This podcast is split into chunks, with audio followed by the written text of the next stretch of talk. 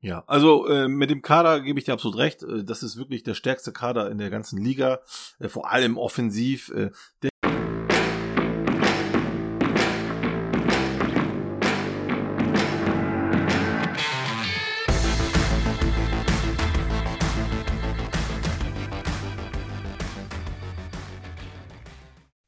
Der Create Football Podcast wird euch präsentiert von ist.de, dem Experten für Weiterbildungen und Studiengänge im Fußball- und Sportbusiness.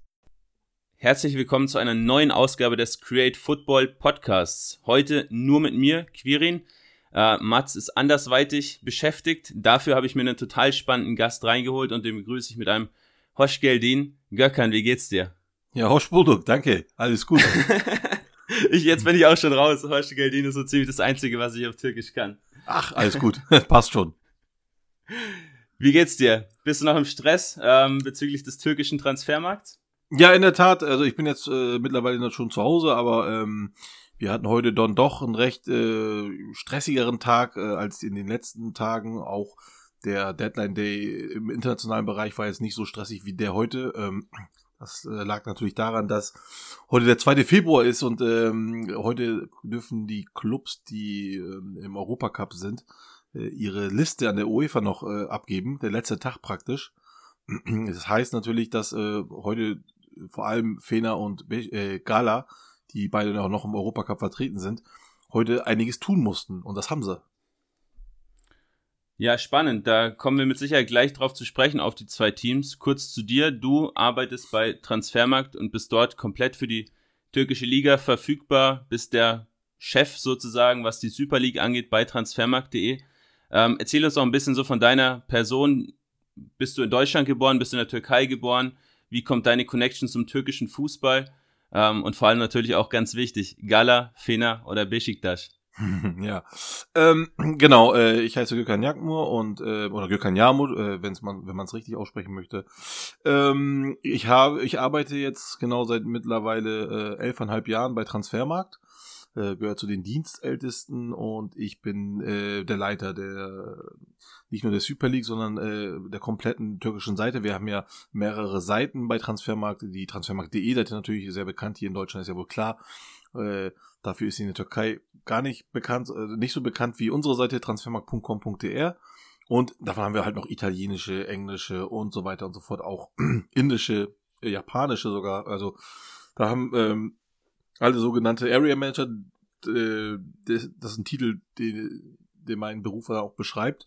Und ähm, genau, und wir haben mittlerweile schon ein Team auch aufgebaut. Wir sind jetzt äh, insgesamt sechs Leute, die äh, zumindest im, im Gehaltsgefüge sind. Und dann gibt es aber auch noch einige, die äh, das auf ehrenamtlicher Situation oder Position machen. So sind wir, glaube ich, insgesamt knapp äh, 15, 16, 17 Leute.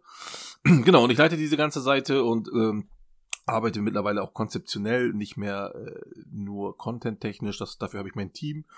Und ja, mittlerweile, wie gesagt, sind elfeinhalb Jahre vorbei und äh, ich bin da wirklich schon äh, seitdem auch, glaube ich, ähm, im türkischen Fußball drin. Davor auch schon. Also ich glaube, ich gucke, schaue den türkischen Fußball seit Mitte der 90er. Und ähm, ja, ich bin recht äh, spät äh, zum Fußball gekommen. Ähm, ich habe vorher eher Basketball noch gespielt und ähm, dann mit 14, äh, das war 1994, jetzt könnt ihr euch auch mein Alter ausrechnen, ähm, da gab es dann natürlich, da habe ich dann irgendwann zum ersten Mal eine, eine Großveranstaltung Fußball gesehen. Das war die WM 94 in den USA. Und da hat mich ein Mann ganz, ganz, ganz besonders äh, ja, begeistert geprägt. Äh, war auch der Grund, warum ich angefangen habe, mich mit Fußball äh, oder mich für Fußball zu interessieren und auch selber zu spielen. Und das war äh, George Haji, der Rumäne. Ähm, der hat mich so inspiriert. Äh, das fand ich so toll, habe ich angefangen, Fußball zu spielen. Und äh, ja, zwei Jahre später oder anderthalb Jahre später wechselte er tatsächlich in die Türkei zu Galatasaray von FC Barcelona aus, wo ich dann so hin und weg war. Äh, da habe ich mich so tierisch gefreut, dass ich angefangen habe, die türkische Liga zu schauen und instant äh, Gala-Fan wurde. Ähm, ja, und das hielt dann auch äh, bis, ähm, ja, ich würde sagen, ja, was haben wir denn jetzt? Ja, so bis vor sieben Jahren würde ich sagen, war ich es auch noch. Äh, mittlerweile bin ich äh, kein Fan mehr von irgendeiner Mannschaft. Also ich bin, ich war auch grundsätzlich auch vorher nicht so der Fan, wie man sich das vorstellt. Ich bin äh, selten in Stadien gegangen. Ich mag das nicht. Ich gucke das lieber tatsächlich zu Hause analytisch an und äh, gucke mir auch dann die die die, die taktischen äh, Sachen an, die da gemacht werden, äh, äh, Seitenwechseln und und äh, Spielverlagerung, äh, Pressing und so weiter und so fort das ist immer mein, mein, meine Passion gewesen in diesem ganzen Spiel. Ähm, ich habe auch alles andere mal, was draußen herum ging, so habe ich immer ausgeblendet. Ich habe wirklich immer nur Statistiken und auch, äh, wie gesagt, die äh, Strategien, die haben mich immer sehr, sehr interessiert. Aber auch die Person selbst, viel bei den Trainern natürlich, wie, wie man charakterlich drauf ist. Naja, und so hat sich das bei mir entwickelt, dass ich dann irgendwann gesagt habe, ich bin kein Fan von gar keiner Mannschaft mehr. Äh, aber liebe natürlich die türkische Liga äh, sehr. Ähm, das muss ich nicht ausschließen tatsächlich. Ähm, ich, ich kann locker sagen, wow, Fenerbahce spielt diese Saison so geil, haben, haben so eine geile Arbeit gemacht und dann honoriere ich das auch mit äh, Freude an den, die, die anzuschauen. Äh, gilt aber auch für Gala oder für Beşiktaş oder für Trabzon äh, oder aber halt eben auch für gar keine von den vielen, sondern für eine ganz andere Mannschaft äh, in der Türkei. Ähm, da gab es nämlich auch jetzt in letzter Zeit einige, wo ich sagte, super, die finde ich so gut, die machen so gute Arbeit, äh, wie selten in der Türkei gesehen und von den Großen schon gar nicht.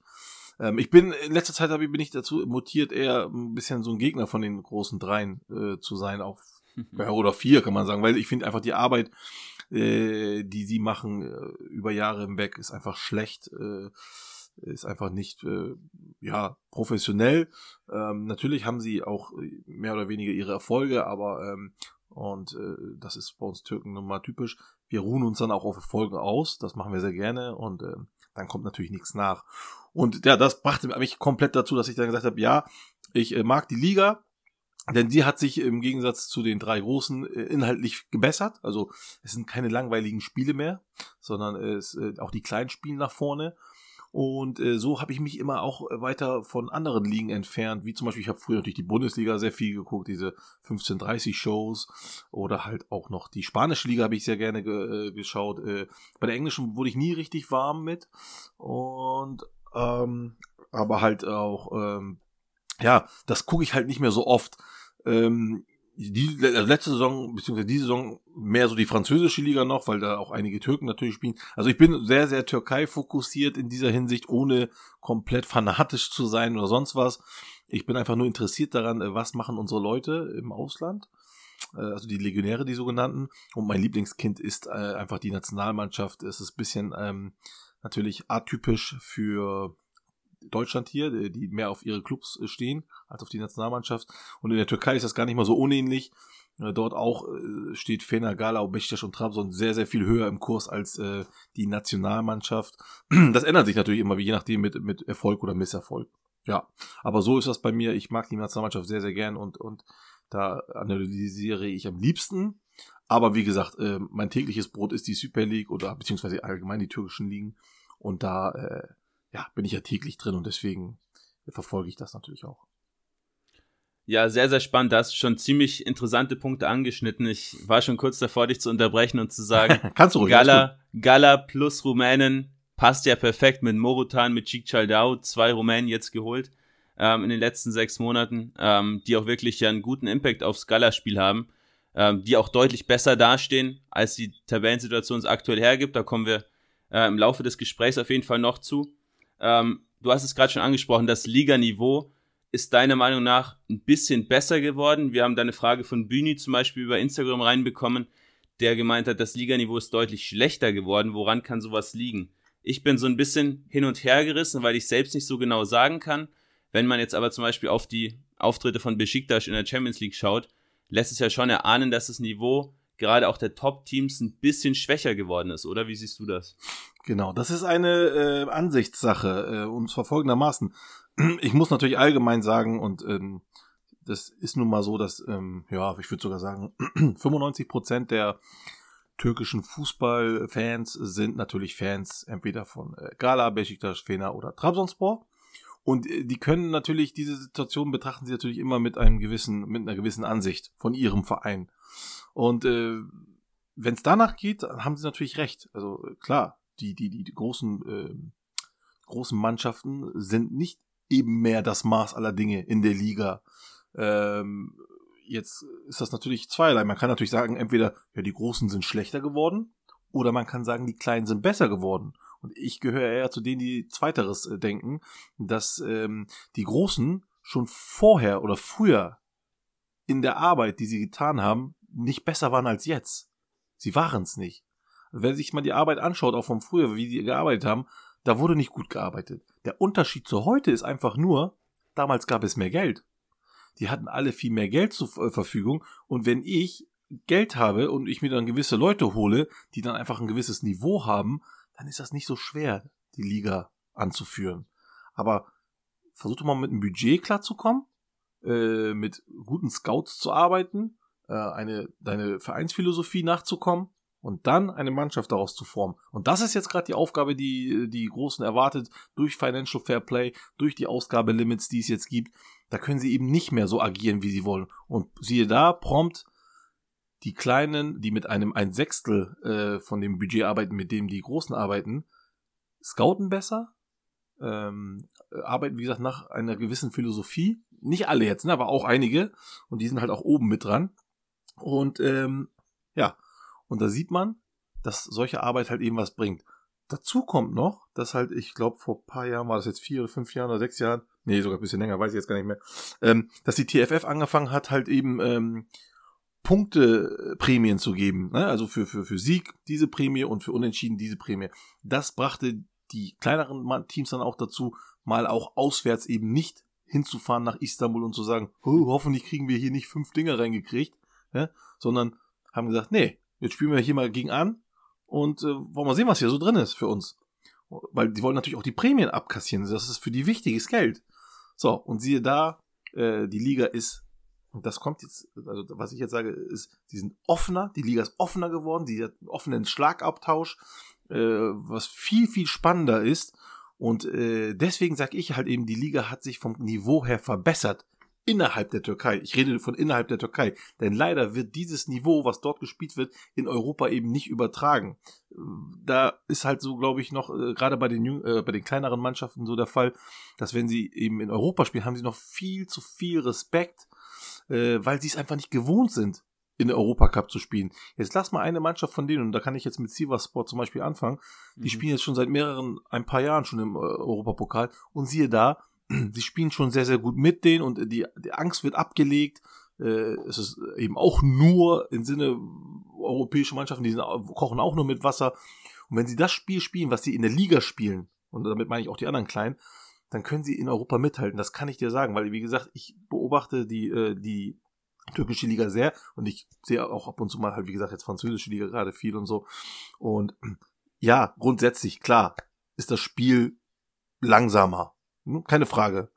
Ähm, aber also jetzt auch gerade zum französischen Fußball äh, ist es partiell gesehen. Also es ist immer mal ist es so, mal ist es so. Und in der Türkei ist es halt auch mal so, immer so. Es gibt drei, vier Mannschaften, die können schon hohes Tempo spielen oder höheres Tempo spielen. Aber wie gesagt, äh, sie nehmen sich dann halt auch ihre Kunstpausen in der Türkei. Ähm, sie sehen, der andere spielt nicht mit, dann spielen wir jetzt natürlich auch nicht unser höchstes Niveau und so weiter und so fort. Viele Komponenten kommen da zusammen, so dass man äh, halt meinen könnte, oh, die Liga ist schlechter gewesen, weil wir in Europa nichts reißen. Wie gesagt, die Liga innerhalb der Liga, also äh, innerhalb der Liga ist das Niveau gestiegen wie gesagt, das ist, es kommt, äh, wie ich sagte, auf diese Spieler an, die sind viel offener, viel äh, äh, mehr Schlagabtausch und das liegt eben nicht daran, dass die Großen schwächer geworden sind, denn sie arbeiten nicht anders als vor 10, 20 Jahren. Es fehlt einfach das Geld. Und da und jetzt wird offengelegt, wie schlecht sie schon immer gearbeitet haben eigentlich und äh, wie gut oder wie sich die kleineren verbessert haben. Ähm, man sieht das halt auch äh, daran, dass jetzt gewisse ähm, neue, ne, neue Trainer, neue, neue Leute, die vorher mhm. nie da gewesen wären. Ich, ich nehme jetzt mal als Beispiel ganz kurz Adana Demirspor, ein Montella als Trainer dort hätte man sich vor zehn Jahren nie erträumen lassen können. Und jetzt geht's halt. Und äh, wie gesagt, sie strukturieren sich besser, sie bauen sich besser auf als die großen Mannschaften. Und das zeigt halt, dass das Niveau eigentlich innerhalb der Liga gestiegen ist, aber äh, jetzt halt das, das, das, wie nennt sich das, dieses, dieses Tuch gefallen ist, wo man sieht, okay, äh, so schlecht arbeiten also die großen Istanbuler Teams. Ja, ziemlich spannend. Ich gehe da schon stark mit, weil man einfach sieht, ja, wir haben es vorhin im Vorgespräch schon kurz besprochen, was halt in der Vergangenheit häufig eine große Rolle gespielt hat, war ja zum einen Thema Korruption. Wir brauchen es jetzt nicht groß breit treten, aber ähm, Korruption natürlich in der Türkei ein gewisses Thema gewesen und eben diese ja, großen, mächtigen Vereinspräsidenten, die aber die Vereine ja stark verschuldet haben. Das kommt ja, kommt ja dazu, dass Teams wie Gala oder Besiktas über 500 Millionen Euro Schulden haben, äh, Fener sogar noch mehr. Ähm, und das eben alles, vor allem auch durch diese großen Leute und eben durch Berater gesteuert wurde, dieses ganze Business. Und das nimmt eben immer so ein bisschen mehr ab jetzt in der Türkei, weil es generell sich mehr öffnet, das Land. Das ist so zumindest mein Eindruck. Ähm, und dementsprechend haben jetzt auch Teams, die einfach ein bisschen besser arbeiten, Möglichkeiten. Man sieht es an Alanyaspor ja ganz gut jetzt über mehrere Jahre sich da oben festgebissen haben. Ja, allerdings äh, muss man natürlich hier sagen, ähm, das mit den Beratern ist absolut korrekt, ähm, aber das ist tatsächlich noch nicht vorbei. Also es läuft tatsächlich immer noch so. Also auch mhm. wenn jetzt zum Beispiel bei Alanya ähm, äh, wird großartig geführt, wird großartig gemacht, aber auch dort hat halt ein Manager das Sagen. Ähm, äh, ich glaube, der wird Cenk Mellich irgendwas vergessen jetzt, wie der heißt tatsächlich. Ähm, äh, der hat da auch immer noch das Sagen und und äh, bei, bei, bei Finna ist das jetzt im Moment so, dass da tatsächlich Rogon ganz stark vertreten ist. Also das und, und ähm, ganz kurz noch eine Sache, was mir einfällt, bei Besiktas war es vor zwei Jahren halt noch Ahmed Bulut, der ein- und ausging dort, wie er wollte und alle äh, Transfers gingen über ihn und da habe ich sogar aus erster Hand noch einige Sachen mitbekommen, weil ich äh, mit der rechten Hand von Ahmed Bulut gut befreundet war. Mittlerweile sind die getrennt, auch nicht im Guten. Ähm, und äh, da hat, da habe ich auch einiges gehört und und mitbekommen. Und da sage ich ganz ehrlich, wenn sich diese Vereine in diese, ich sag's bewusst, Klauen begeben, ja, die natürlich, es, es klingt hart, aber äh, Berater sind nun mal ein bisschen Blutsauger dieser, dieser, ähm, dieses Sektors. Und äh, dann, dann kannst du dich halt nicht äh, entfalten, wie du möchtest als Verein. Und wenn du dich halt in solchen, wenn, wenn du dich halt in solchen Hände begibst, nur weil du zu faul bist, äh, selber zu scouten und ein richtiges Scouting-System zu erstellen, da ein bisschen mehr Zeit investieren möchtest, ähm, aber das nicht machen möchtest und lieber mit den Millionen spielst und äh, lieber äh, Social Posts machst, äh, wen holen wir denn noch? Noch eine Erdbeere, so haben die es mal gesagt, zum Beispiel bei Gala oder bei, bei Fenner war das, was weiß ich, äh, habe ich jetzt kein, kein, kein ähm, Synonym dazu, aber auch, auch die natürlich schmeißen mit Millionen rum, genauso wie Besiktas äh, damals noch zu Fikret Orman Zeiten ähm, da wurden die Millionen rumgeschmissen, weil sie einfach nur sagten, ja, komm mal her, äh, in, im Besiktas-Fall war es jetzt Ahmed Bulut, komm mal her, wen sollen wir holen, wen können wir holen, äh, wie sieht's aus, budgettechnisch müssen wir auch gucken. Und der ging dann los und holte und sagte, hier, hier und dann meine obligatorischen äh, Prozente, die ich dann natürlich abkassiere.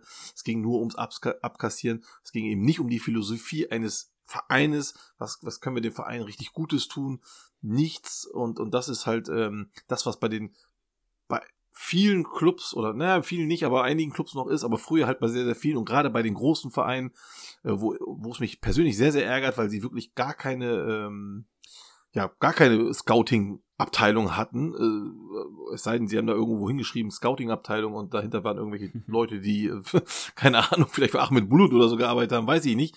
Ganz, ganz schlimm. Man sieht es richtig, äh, dass da nicht mit, mit Strategie gearbeitet wird, sondern einfach nur, wer ist denn jetzt gerade mal zur Verfügung? Wahrscheinlich haben sie dann auch noch hier unsere Seite genutzt, Transfermarkt, guck mal, wer bitte gerade äh, vereinslos ist oder wer, wessen Ver, äh, ähm, Vertrag am Ende der Saison ausläuft und dann gucken wir mal, wen wir uns da holen können. So. Und das ist absolute Katastrophe. Also ganz, ganz klar. Da fällt mir nichts anderes, kein anderes Wort dazu ein. Ja, Thema Berater total spannend. Da eine kurze Anmerkung. Unser Partner des Podcasts, das IST Studieninstitut, ähm, unser Kooperationspartner jetzt schon seit einer ganzen Weile, ähm, hat jetzt auch einen Kurs speziell auf Spielerberater zugeschnitten.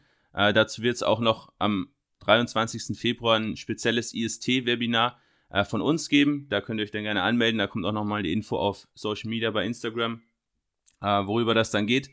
Da geht es ganz stark um diese datenbasierte Vereinswahl, die Spieler heutzutage immer öfter treffen. Wir arbeiten ja auch mit diversen Berateragenturen zusammen.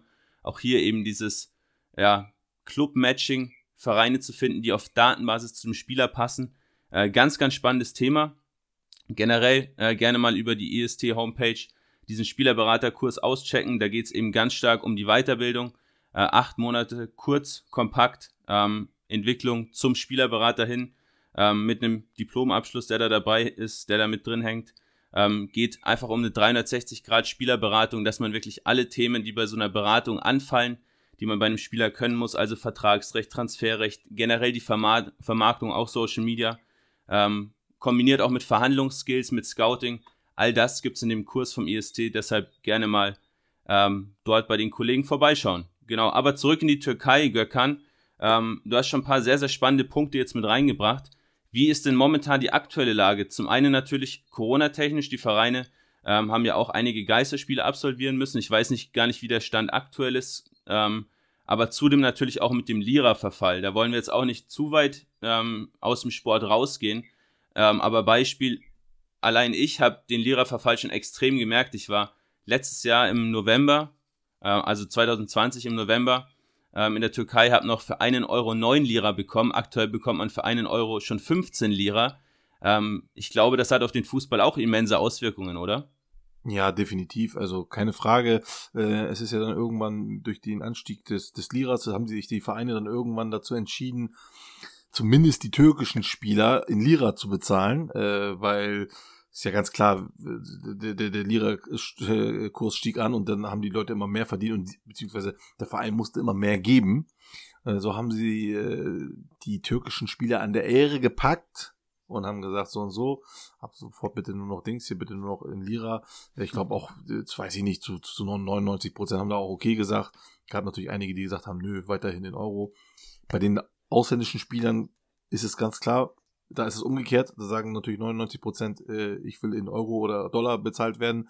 Und dann gibt's halt noch einige äh, ausländischen Spieler, die der türkischen oder der Türkei sehr, sehr, äh, ich sag jetzt mal, äh, glücklich verfallen ist. Und die haben dann auch zugestimmt, das in, in Lira zu bekommen. Ähm, ja, und deswegen ist das ganz klar, hat das einen riesen, äh, riesen, riesen Anteil an, äh, an, an, an dem Fußball, äh, weil auch natürlich diese ganzen Einnahmen die generiert werden, sind halt in Lira. Also man bekommt äh, die ganzen ganzen Trikotverkäufe werden in Lira gemacht, die ähm, ganzen Besuche im Stadion werden in Lira bezahlt. Also Einnahmen kommen größtenteils in Lira, äh, auch mit der Vermarktung tatsächlich äh, zum größten Teil so. Und ja, aber die Ausgaben, äh, gerade die, die, die, die Gehälter sind dann halt in, äh, oder auch natürlich die Ablösen sind dann natürlich in, in Euro oder Dollar. Das macht den Leuten natürlich zu schaffen, keine Frage. Ja, ganz interessant. Ähm, generell auch so eine Möglichkeit, vielleicht auch für die Türkei, so ein bisschen aus diesem Fokus, wir holen uns die ja, teuren Ausländer, vielleicht auch die teuren alten Ausländer, die Liga ja generell so ein bisschen als die Rentnerliga verschrien in, in Deutschland auch. Ähm, vielleicht auch eine Möglichkeit davon wegzukommen, dass man eben mehr auf die einheimischen Spieler setzt und ja, ich glaube, man sieht es auch in der Nationalmannschaft ganz gut, dass jetzt Spieler wie ein Akteur Koglu, ein Berat Özdemir, ähm, Kudlu, dass die immer mehr reinrücken. Also schon eine neue Generation, vielleicht sogar eine goldene Generation sich ja dementsprechend entwickelt. Ähm, jetzt hast du den Transfermarkt ja gut im Blick. Sieht man da ja vielleicht einen Rückgang der Ausländer oder der Transfers aus dem Ausland in die Türkei oder sind es nach wie vor äh, wirklich viele Spieler, die dann auch aus dem Ausland geholt werden und wirklich noch viel Geld zum Ende ihrer Karriere in der Türkei verdienen? Ja, äh, dieses mit der Rentnerliga, das hat sich schon äh, geändert bisschen. Ähm, ja, es war wirklich so. Äh, 34, 33, 32 Jahre, oft waren sie alt, wenn sie in die Türkei gekommen sind. Das hat sich schon geändert. Ähm, mittlerweile sind die Transfers auch jünger und teilweise auch 22, 23 Jahre alt. Und wenn man sich jetzt mal den, den, äh, den aktuellen, glaube ich, den, den äh, Liga ähm, äh, Altersdurchschnitt anschaut, dann ist die Türkei halt eben, äh, die waren halt immer letzter, sind sie jetzt halt nicht mehr. Jetzt sind sie halt mit 27,2 äh, Durchschnittsalter sind sie, ich glaube, auf Platz zwei oder drei. Äh, ich glaube, die älteste hat äh, ja da La Liga mit 27,8 und dann kommt schon die Premier League und die Türkei. Ähm, sie sind da schon runtergekommen. Ich sehe auch noch gerade, Griechenland hat auch ein bisschen mehr, 27,3. Also sie waren vorher mit Abstand die letzten und das hat sich jetzt ein bisschen schon geändert. Also es, es kommen auch sehr, sehr viel Jüngere, was mich persönlich sehr, sehr freut. Ähm, und auch gerade bei den, bei den ähm, ja, nicht großen Vieren, äh, also bei den anderen äh, Teams, die suchen sich dann auch immer gerne jüngere Leute aus, auch äh, nicht so bekanntere, aus, gerade aus Frankreich oder aus Portugal, die man dann für besseres Geld dann auch ähm, verkauft. Das ist eine gute Strategie definitiv. Das hätten so oder sollten unsere Großen auch machen. Nur die sehen sich natürlich nicht als Ausbildungsverein. Sie sehen sich als, äh, ja, wie soll ich sagen, als, als, als das Maß aller Dinge. Äh, wer es zu Grada, wer es zu Fener, wer es zu Besiktas geschafft hat, hat's geschafft. Da ist es. Mm, das kann, es mag für die Türkei vielleicht gelten, auch wenn das natürlich auch Quatsch ist. Ähm, aber sie sehen sich eben nicht so. Sie haben ein ganz verschobenes Bild von sich und deswegen äh, machen sie das nicht. Ähm, aber auch hier kann ich nochmal sagen, dass dann halt auch ähm, die, die Leute, die jetzt kommen, ähm, auch immer noch viele Ausländer sind.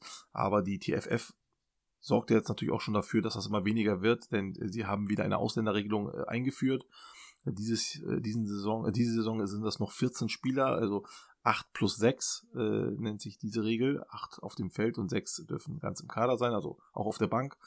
So, und äh, nächste Saison sind sie, werden sie schon auf 12 reduziert, dann heißt es 7 plus 5. Äh, das ist eine Regelung, diese Plus-Regelung. Es gab auch schon mal eine Regelung 6 plus 2 plus 2. Das heißt 6 auf dem Feld, 2 auf der Bank und 2 auf der Tribüne. Das, diese, diese Rechenregelung ist mit das ekligste, was es eigentlich gibt. Ich glaube, sie ist auch sehr, sehr verhasst bei den ganzen türkischen Fans. Äh, wir hatten noch vor anderthalb Jahren hatten wir noch äh, komplett frei alles. Und äh, ja, man meint tatsächlich, mit einer Ausländerregelung kann man die äh, türkischen Spieler fördern. Äh, das ist aber völliger Quatsch. Also das ist der größte Humbug, den es eigentlich gibt und das ist auch eigentlich so offensichtlich. Aber trotzdem kann man leider die TFF, gerade den Präsident äh, Nihat Özdemir, nicht davon überzeugen, dass das ähm, nichts mit der Ausländerregelung zu tun hat, sondern eher mit dem ähm, Aufbau der Infrastruktur der Vereine. Äh, wenn man in die Jugend investiert, dann kriegt man auch irgendwann was Gutes zurück. Äh, und das äh, ist aber hier nicht der Fall. Äh, da wird darüber nicht gesprochen. Und ähm, ja, und deswegen haben sie jetzt diese, diese Ausländerregelung äh, eingebracht, um, um, ja, ich sag erstmal, türkische Spieler, die es sonst nicht geschafft hätten zu spielen, dann eben doch auf dem Platz stehen. Und was heißt das für mich? Dass das Niveau eigentlich sinkt. Also vom spielerischen, vom, von der Qualität her. Weil, ja, klar, es spielen viele Ausländer. Warum?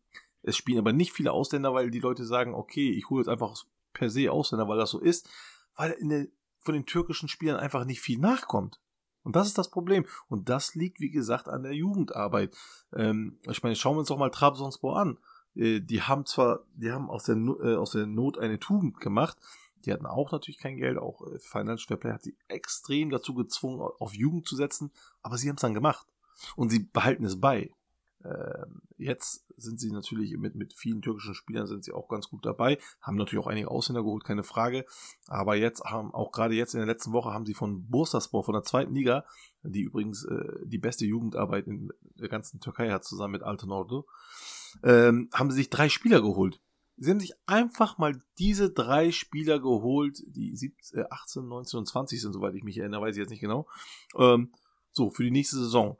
Ich hoffe natürlich auch, dass sie spielen dann. Die müssen natürlich auch spielen, also zumindest regelmäßig. Aber ich kann mir das bei dem vorstellen, weil bei Trabzon setzt er auch schon ein bisschen im Moment auf die Jugend. Und so muss das eigentlich jetzt auch gemacht werden. Und eben nicht mit einer Ausländerregelung, die überhaupt nichts bringt, wo dann der Trainer guckt und sagt, fässt sich an den Kopf und sagt, tja, ich habe nur, ich sag jetzt mal, sieben Ausländer, die sind alle gut, weil, was weiß ich, die haben halt wahrscheinlich eine gute Ausbildung genossen und allgemein sind sie dann auch gute Profis geworden, spielen dann und jetzt muss ich mir noch schnell vier türkische Spieler aus dem Hut zaubern, weil es sein muss. Obwohl sie, sag ich mal, qualitativ eben nicht gut sind. Und das ist für mich eine Qualität, äh, Qualitätsminderung. Ich will doch nicht in die Nationalmannschaft irgendwelche mittelmäßige äh, Spieler mit reinnehmen, sondern Leute, die wirklich gut sind. Und wenn man keine Ausländerregelung hat, also wenn alles frei ist, und der Spieler aber trotzdem gut ist, der türkische Spieler, dann setzt er sich doch trotzdem durch, denn Qualität setzt sich immer durch. Also habe ich lieber, ich sag jetzt mal, äh, in einer Saison drei gute Spieler gewonnen, anstatt zehn mittelmäßige. Und das ist so das Ding, was ich nicht verstehe an dieser ganzen Geschichte. Wir haben so viele Legionäre zurzeit von der Türkei, wie noch nie zuvor. Und das kam aber nie, das, das kam noch vor der Ausländerregelung. Also als wir eine einen freien Markt hatten, ohne Ausländerregelung in der Liga, hatten wir die meisten Legionäre gewonnen. Und warum? Weil gute Spieler einfach sagen, okay, äh, äh, wenn ich äh, jetzt hier ähm, ja nicht, nicht, nicht spielen kann, dann gehe ich halt woanders hin und lass mich da halt ausbilden. äh, dann, bevor ich hier bei Gala, Fener oder Besiktas versauere, gehe ich dann halt eben, was weiß ich, zu Stuttgart oder sonst wohin. Äh, zum Beispiel wie Ömer äh, Faruk Beers, äh, ein junger Spieler, ist jetzt zu Stuttgart gegangen. Manchmal klappt's, manchmal nicht. Äh, es gibt so einen Spieler, heißt Mustafa Kapi, der ist, äh, der ist zu Lille gewechselt, äh, ist jetzt aber wieder zurück und ist mittlerweile bei Adana. Es kann nicht immer klappen, aber es gibt viele Beispiele wie Söyüncü, wie Cengiz Ünder, äh, die uns zeigen, es klappt eben doch. Und das sind eben nicht Resultate aus der Ausländerregelung, sondern das sind Resultate eben aus der freien Liga ähm, die eben keine Ausländerregelung hat. Also, und also übrigens sind die beiden natürlich auch äh, Spieler von Altenau, wo ich dachte, der, dass die mit die beste Jugendarbeit haben. Ähm, das muss man sich mal vorstellen. Also mir hat irgendwann mal der Präsident von Altenordo gesagt, hat er mir persönlich gesagt, du, wenn alle Vereine nur 25% ihres Budgets in die Jugendarbeit stecken würden, hätten wir heute kein Jugendproblem oder, oder ein Türkei-Problem, türkisches Spielerproblem war ich baff, weil 25 Prozent ist absolut machbar. Aber anscheinend ist das den Leuten, gerade auch aus den großen Vereinen, eben nicht wert, 25 Prozent da in die Infrastruktur zu stecken, sondern zu sagen, keine Ahnung, ich, das ist jetzt eine Spinnerei von mir, 80 Prozent gehen in die, in die Transfers und 20 Prozent stecken wir in die Tasche. So. Und, und, das, und das ist halt das Resultat der ganzen. Also man belügt sich einfach selber in der Türkei. Und das ist schon seit Jahren so. Ja, total richtige Punkte, die du angesprochen hast. Ähm, Dogan Alemda ist ja auch zum Beispiel, der jetzt den Wechsel dann in, äh, in die französische Liga zu Stade Rennes gewählt hat. Ähm, dort zwar jetzt aktuell nur zweite Torhüter, aber auch jemand, der dann eben den Schritt recht früh schon aus der Türkei herausgemacht hat, um sich dann eben woanders weiterzuentwickeln, weil du hast es richtig gesagt, bei den Top-Clubs ähm, halt trotzdem noch viele Legionäre sind, die auch vieles, ähm, viel Geld verdienen natürlich und dementsprechend auch spielen sollen, spielen müssen. Ja. Ähm, und dann die, die ja, türkischen Spieler häufig nur so ein bisschen als Füllstoff genutzt werden, um halt einfach den Kader voll zu bekommen. Ähm, genau, bei, bei Trabzon sehe ich auch diese, diese Entwicklung noch stärker als jetzt bei den, ich nenne sie mal drei großen Istanbuler Clubs, ähm, weil du da wirklich mit Özdemir, ich habe ihn vorhin schon angesprochen, auch mit Türkis, den man sich jetzt da ähm, äh, von Besiktas geschnappt hat, einfach Spieler hat, die auch noch ein ja, recht junges Alter haben, ähm, und trotzdem schon eine gewisse Qualität mitbringen. Und du hast es gerade schon gesagt, die drei Jungs von Bursa äh, plus Enis Destan, den man von Altinordo geholt hat, ähm, jetzt vier blutjunge Spieler mit hohem Potenzial im Winter allein dazugeholt. Aber zeigt halt auch wieder, wo die vielen Talente herkommen. Eben nicht von den Top-Clubs, sondern halt vor allem von den mittelmäßigen Clubs oder von den kleinen Clubs. Ja, richtig. Also die, die, ähm, die von den großen Clubs, die, Jugendlichen, die da kommen, die werden einfach äh, verbraucht, verbrannt sozusagen. Äh, neuestes Beispiel ist jetzt von Gala äh, Barto Elmas. Äh, der will auch nicht bleiben, der will jetzt halt äh, zu Marseille oder hat sich auch mit denen geeinigt, das bin ich, da bin ich mir nicht ganz sicher. Ähm, ist aber, will auf jeden Fall zu Marseille und äh, da ist wohl auch äh, schon sehr, sehr weit in den ähm, Gesprächen.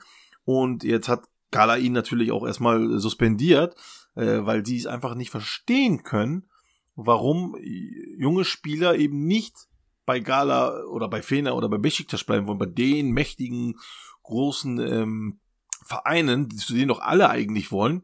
Ähm, ja, weil es gibt auch Spieler mit Visionen und äh, die eben denken, ey, ich bin jetzt hier 18, das ist nicht jung, also nicht so jung. Das gibt Leute in Europa, die spielen da schon Stamm. Ja? Ähm, wo ich dann, also gerade in die französische Liga gucke oder so, wo ich denke, ja, ist korrekt. Also die spielen da schon alle, denen wird einfach mehr zugetraut.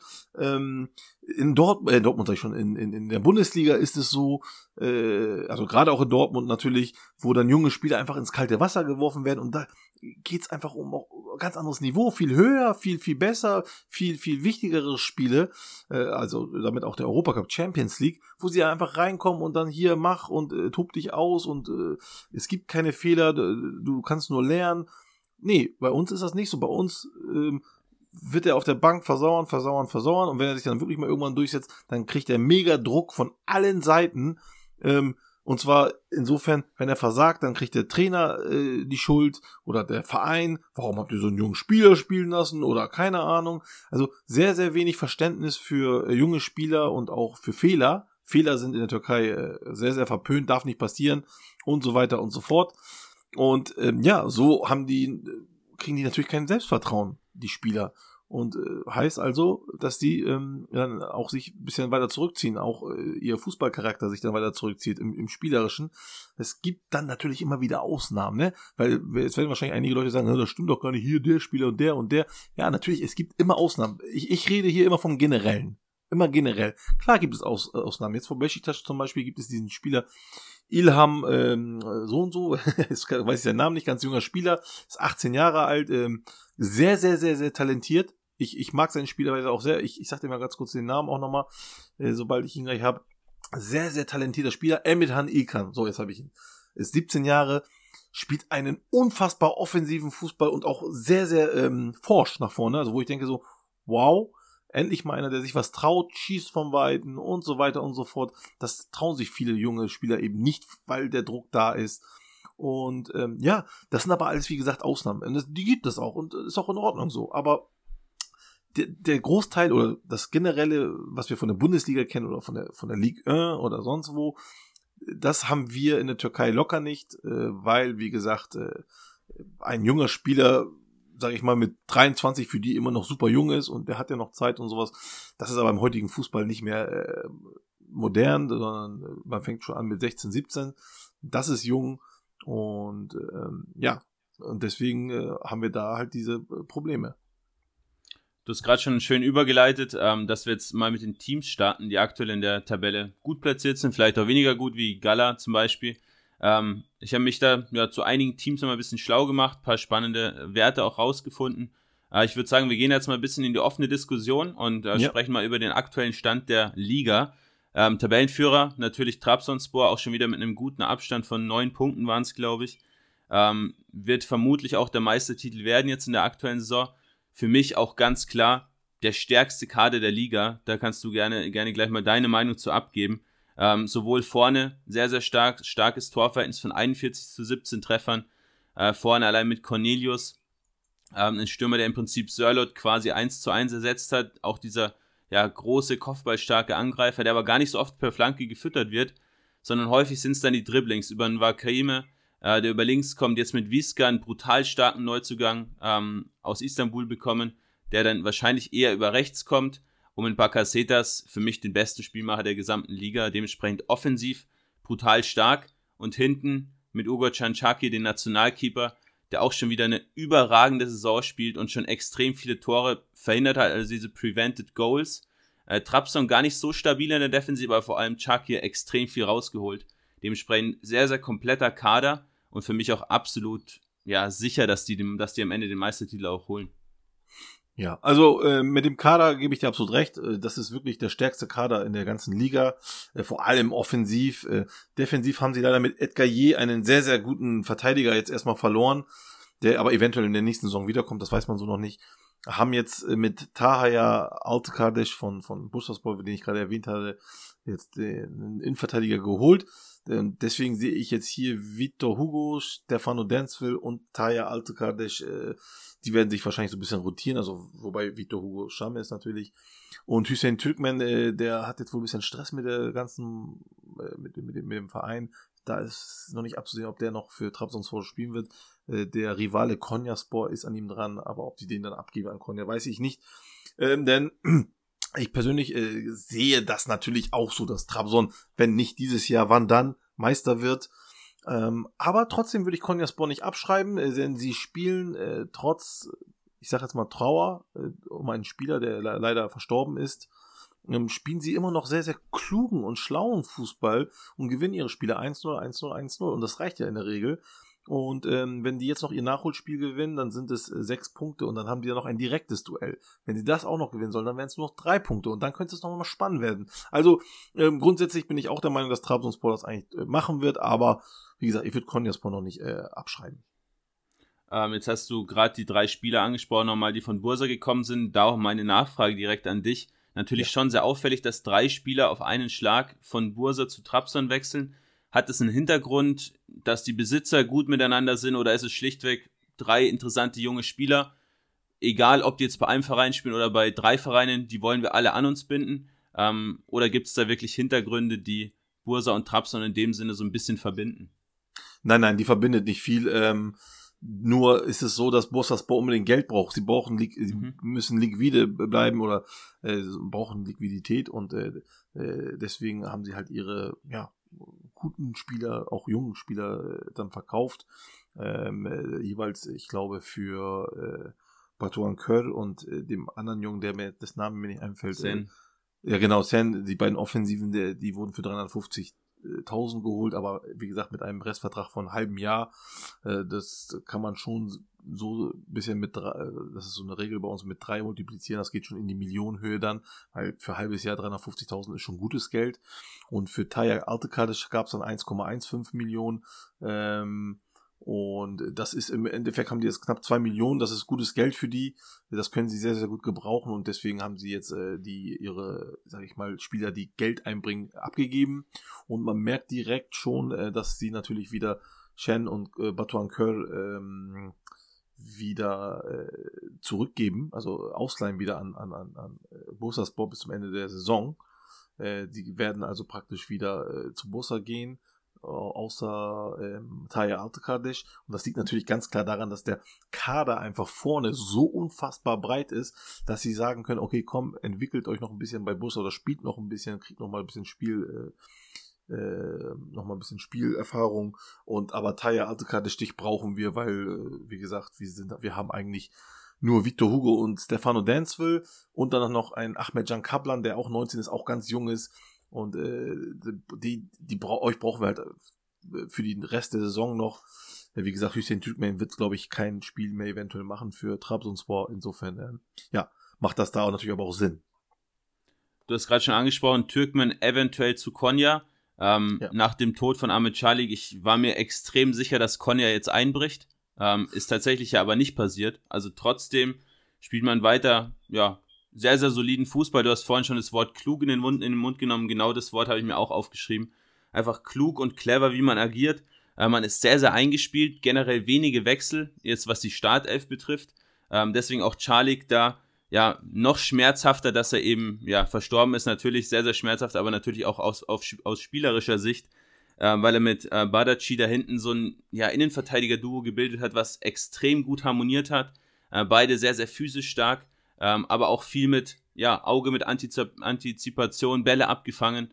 Ähm, beste Defensive auch der Liga bei Konya. Hängt aber auch vor allem an Ibrahim Sehic. Ähm, wer uns bei Instagram folgt, at createfootball-com, wird auch gesehen haben, Sehic einer der besten Keeper in der aktuellen Saison. Ähm, auch schon sehr, sehr viele klare Gegentore verhindert. Ähm, ja, wie gesagt, klares, klare Spielidee auch. Man versucht einfach effizient zu sein. Äh, man, tritt, man tritt gar nicht so oft in die gegnerische Hälfte ein. Ähm, auch in den gegnerischen Strafraum kommt man gar nicht so oft wie jetzt andere Teams, die vielleicht auch tiefer stehen. Ähm, aber wenn man dann eben vor dem Tor ist, dann trifft man auch. Genau, so ist es. Äh, hast du sehr gut analysiert tatsächlich. Ähm, Ibrahim Sage äh, nach äh, Çakır der zweitbeste Keeper, was die Paraden angeht. Ähm, also von der Quote her. Und ja, wie gesagt, also äh, deswegen, das war ja auch halt der Grund, als ich, also nach dem Tod von Ahmed Chaluk, dass die dann immer noch gewonnen haben mit, mit klugem Spiel, das hat mich dazu gebracht, eben auch zu sagen, gerade, dass man die auf jeden Fall nicht abschreiben sollte. Denn die spielen tatsächlich immer noch weiter und immer noch sehr klug. Äh, sie haben ja auch noch einen Abgang mit Serdar Güler gehabt, der zu Başakşehir gewechselt ist. Aber, und dann gucke ich mir beide an und denk, wow, äh, Ahmed Çalık kann man halt mit äh, äh, Adil Demirbar ersetzen, also ersetzen, ihr, ihr, wisst, wie ich das meine, jetzt nicht so, äh, sondern äh, spielerisch. Adil Demirbar, sehr guter Spieler und äh, für, für Güller äh, hat sich halt Michalak sehr, sehr gut gemacht. Ähm, insofern, und jetzt ist auch noch Amilton dazugekommen von, von Antalya. Ähm, wie gesagt, es sind noch ein, zwei Spieler im Gespräch, auch ähm, von, von Adana gekommen, Urjan Yazgil, der auch nicht schlecht ist. Ähm, aber das Geheimnis von Konyaspor ist ganz klar, ähm, es, wenn man sich die Mannschaft anschaut, dann sieht man, dass die meisten, ich glaube sogar vielleicht 80 Prozent, seit drei, ja, vier Jahren äh, zusammenspielen. Also das ist eine Mannschaft, die ist gewachsen.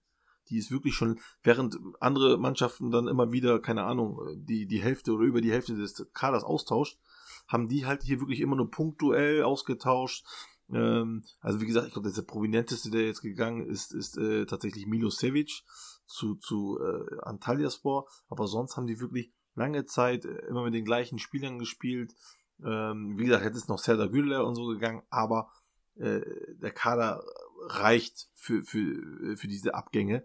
Und das zweite, was hier in die Karten spielt, ist einfach der unglaublich gute Trainer Ilham Palut, äh, der ähm, ein, ein junger Trainer ist, was sowieso ein Trend gerade in der Türkei ist. Äh, junge Trainer kommen jetzt äh, im Vordergrund, die alten gehen endlich, in Anführungsstrichen, endlich weg. Äh, bin ich ein großer Freund von, von den neuen äh, jungen Trainern. Ähm, und er gehört dazu. Er ist ein, ein, ein, ein sehr, sehr kreativer Kopf, äh, passt sich auch oft den Spiel des, des Gegners an. Du hast es gesagt, das ist keine Mannschaft, die ein Offensivspektakel abfeuert, sondern sie stehen sehr kompakt und äh, können dann aber ähm, äh, in, in, gewissen Situationen ein Spiel aufziehen und, und mit auf einmal mit schnellem Spiel dann doch schneller vorne kommen.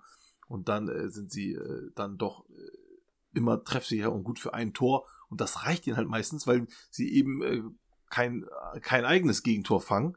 Und äh, ja, und das sieht man natürlich dann auch in den, ähm, in den gefangenen Toren der Liga. Sie haben nämlich die wenigsten Tore gefangen aktuell in der Liga, weniger als Trabzonspor. Also das zeigt mir halt, äh, wie, wie gut die Abwehr und auch der Torwart ist. Äh, und nochmal ein Wort zu Ahmed Çalık. Ähm, äh, der ist äh, leider wie gesagt, natürlich verstorben und er war zu dem Zeitpunkt, ich glaube wirklich, äh, habe ich ihn in einer seiner besten Formen gesehen, die ich je von ihm gesehen habe. Der war wirklich, hat sehr, sehr gut gespielt, wie du es erzählt oder gesagt, er hat sehr viel antizipiert. Äh, das hat äh, sehr, sehr gut ausgesehen. Wirklich, das, das lief wie am Schnürchen mit Bardakci zusammen. Und deswegen halt auch, wie gesagt, diese, diese wenigen Gegner, da hat er auch einen ganz großen Anteil dran. Und äh, deswegen sage ich aus, aus dem Herzen heraus, ich, ich würde es ihnen gönnen, wenn die Meister werden tatsächlich auch. Auch wenn es dann natürlich schade für Trabzonspor ist. Äh, Im Endeffekt äh, gönne ich es beiden, ist gar kein Problem. Für mich ist äh, das eine sehr, sehr erfrischende Abwechslung, mal auf den ersten vier Plätzen keinen der Großen zu sehen. Äh, Finde ich herrlich, tatsächlich. Ja, ganz spannend auch noch die linke Seite. Ähm, bei Konya, man vermeidet so ein bisschen durchs Zentrum äh, zu agieren, aber über links mit Gilherme, den Linksverteidiger, und auch über Bitici, der sehr, sehr starke Flanken bringt, sind so, ja, die, die Wege ähm, zum Torerfolg, die man häufig wählt. Eben diese linke Seite so ein bisschen überladen, Gilherme auch häufig so mit progressiven, überflügelnden Läufen. Ähm, es passt schon sehr, sehr gut und in der Mitte Chik Chaleshi, so der Abschlussstürmer im Prinzip, der funktionieren muss, jetzt aktuell verletzt, äh, bei euch zumindest mit einem mit einem Kreuz äh, oder so mit, mit so einem verletzten Kreuz drin, auch Sehic, ähm, wohl angeschlagen. Mal sehen, äh, wie lange die beiden auch ausfallen. Ähm, aber ja, wäre auf jeden Fall sehr, sehr spannend, wenn der Meisterschaftskampf da zumindest ein bisschen spannend bleiben kann. Genau, dann würde ich sagen, ähm, gehen wir gleich mal zum nächsten Team im Meisterschaftskampf und zwar Alanya Spor. Deine Meinung zu Alanya aktuell, Gökhan? Äh, siehst du sie auch, dass sie noch im Meisterschaftskampf eingreifen können oder denkst du, dass die Defensive vor allem Alanya das Genick brechen könnte? Nein, die werden nicht mehr eingreifen, ähm, auch aus dem Grund, weil jetzt wahrscheinlich, so wie ich das jetzt mitbekommen habe, noch ganz frisch Efejan Karaja, ein, ein richtig geiler Spieler, der schon 32 ist, aber ist ein mega guter Spieler für sein Alter, läuft ja so viel wie ein 23-Jähriger ähm, und ist auch wirklich ein super Spieler mit gutem Auge. Wird wohl zu Fenner wechseln, so wie ich das jetzt noch mitbekomme. Ähm, wahrscheinlich auch noch heute, aber das ist noch nicht ganz sicher. Ähm, also die verlieren einen sehr, sehr, die werden einen sehr, sehr guten Spieler verlieren und ähm, äh, Sie haben einen sehr, sehr guten Trainer aber dafür bekommen mit Francesco Farioli. Äh, mega guter Spieler und auch, wie gesagt, in der Offensive sind sie äh, ziemlich gut dabei. Ähm, ja, die Defensive ist jetzt nicht das Punktstück tatsächlich. Ähm, aber das ist nicht der Grund, warum ich nicht glaube, dass sie nicht mehr Meister werden. Äh, einfach der, der, der, äh, der Abstand wie gesagt, Konya hat ja noch ein Nachholspiel. Wenn sie das gewinnen, dann ist der Abstand zehn Punkte groß. Äh, das äh, können die nicht mehr einholen. Das glaube ich nicht. Ja, du hast gerade schon richtig gesagt, ähm, Karaca geht zu einem der großen vier, sag ich mal. Ist ja auch nichts Neues für Alanya, um es mal ganz hart zu sagen. In den letzten zwei Jahren jetzt mit Kutlus, Siopis, Bakasetas, Wellington, äh, Uchan und Steven Corker im Prinzip ja so ziemlich jeder Leistungsträger einfach von einem großen Club weggeholt worden. Ähm, jedes Jahr habe ich wieder gedacht, dass man jetzt einbricht, weil man die Spieler nicht ersetzen kann. Äh, aber es funktioniert trotzdem weiterhin. Ähm, was mich sehr, sehr stark wundert, dass Davidson immer noch dort spielt. Ähm, ganz starker Flügelstürmer über seine Links, äh, über seine Linksaußenposition. Mit sehr, sehr vielen Dribblings, vielen Abschlüssen auch sowohl jetzt im Tore erzielen, aber auch im Tore vorbereiten. Ähm, brutal stark. wundert mich wirklich, dass er immer noch dort spielt und da keiner der großen Clubs zugeschlagen hat. Ähm, ja, das stimmt. Ähm, ich wollte noch mal woanders einhaken ganz kurz, weil du sagtest halt, äh, da gehen viele und du man würde meinen, dass die irgendwann immer einbrechen. Da muss ich halt wieder noch mal auf diesen äh, Berater zurück. Äh, Cenk Melihyazic heißt er, glaube ich. Jetzt habe ich Cenk Melihyazic, der wirklich ein gutes Auge auch für gute Spieler hat und dann auch mal wieder so Spieler wie den ich persönlich auch schon länger auch immer wieder gut fand, wie Daniel Kandeas zum Beispiel, mhm. der von Gent Schlerbeli kommt, ist aus der zweiten Liga, der aber in der in der Super League davor immer gute Spieler gemacht hat. Wilson Eduardo, äh, guter Spieler, äh, aber vor allem Famara Giju, äh, der jetzt gerade in, in, beim Afrika Cup ist, ein mega guter Spieler. Also ähm, Emre Akbaba, der hier wieder auf, äh, sich wieder aufblüht und so. Also sie haben da wirklich äh, gutes Auge für gute Spieler und äh, auch jetzt mit dem Trainer wieder einen sehr guten Trainer erwischt.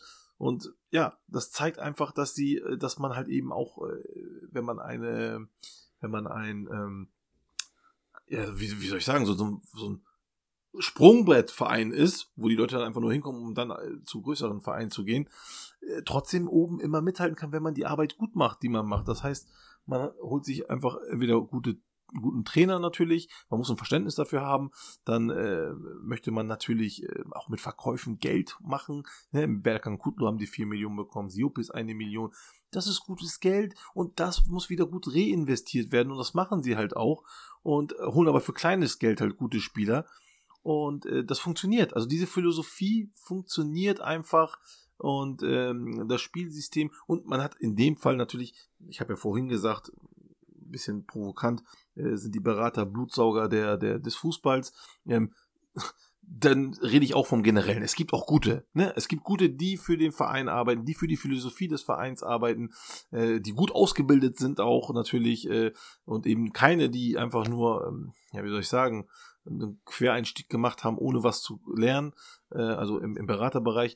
Da gibt es auch gute und da sie und hier ist ein gutes Beispiel dafür, dass äh, Cenk äh, äh, hier wirklich eine gute Arbeit macht, ähm, der, der, der äh, fungiert oder äh, bildet eine gute Symbiose mit dem Verein.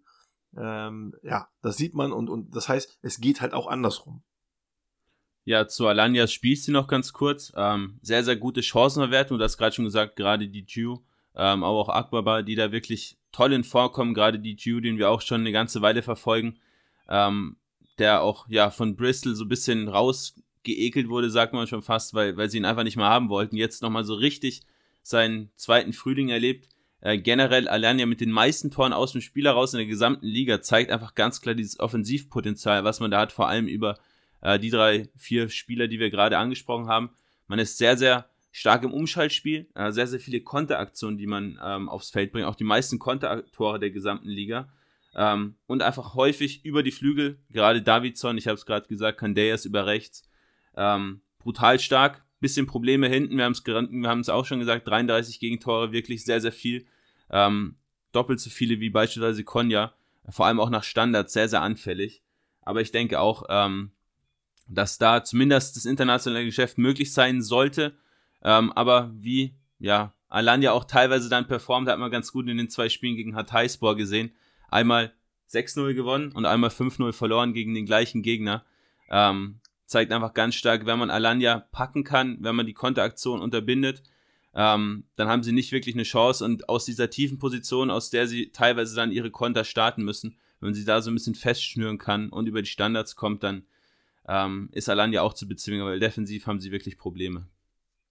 Ja, und vor allem ähm, kann man äh, in der Türkei kann man jetzt nicht von einem sicher ausgehen, denn in dieser Liga kann tatsächlich jeder jeden schlagen. Äh, das ist äh, eine Sache, die ich Mitte der 90er über die Bundesliga immer sagte. Mittlerweile ist es in der Türkei so. Und hier ist auch gerade zwischen Alanya und, äh, lass mich kurz mal gucken, zwischen Alanya und, äh, ja, Hatayspor, sag ich mal, das ist der dritte und der siebte, äh, liegen original zwei Punkte. Also da ist äh, eine ganze Menge möglich. Äh, gibt viele Ausrutscher. Heute gewinnt Alanya 6-0, morgen verlieren sie 2-0. Äh, das ist ganz oft drin. Ähm, nicht nur bei Alanya, bei allen. Ne?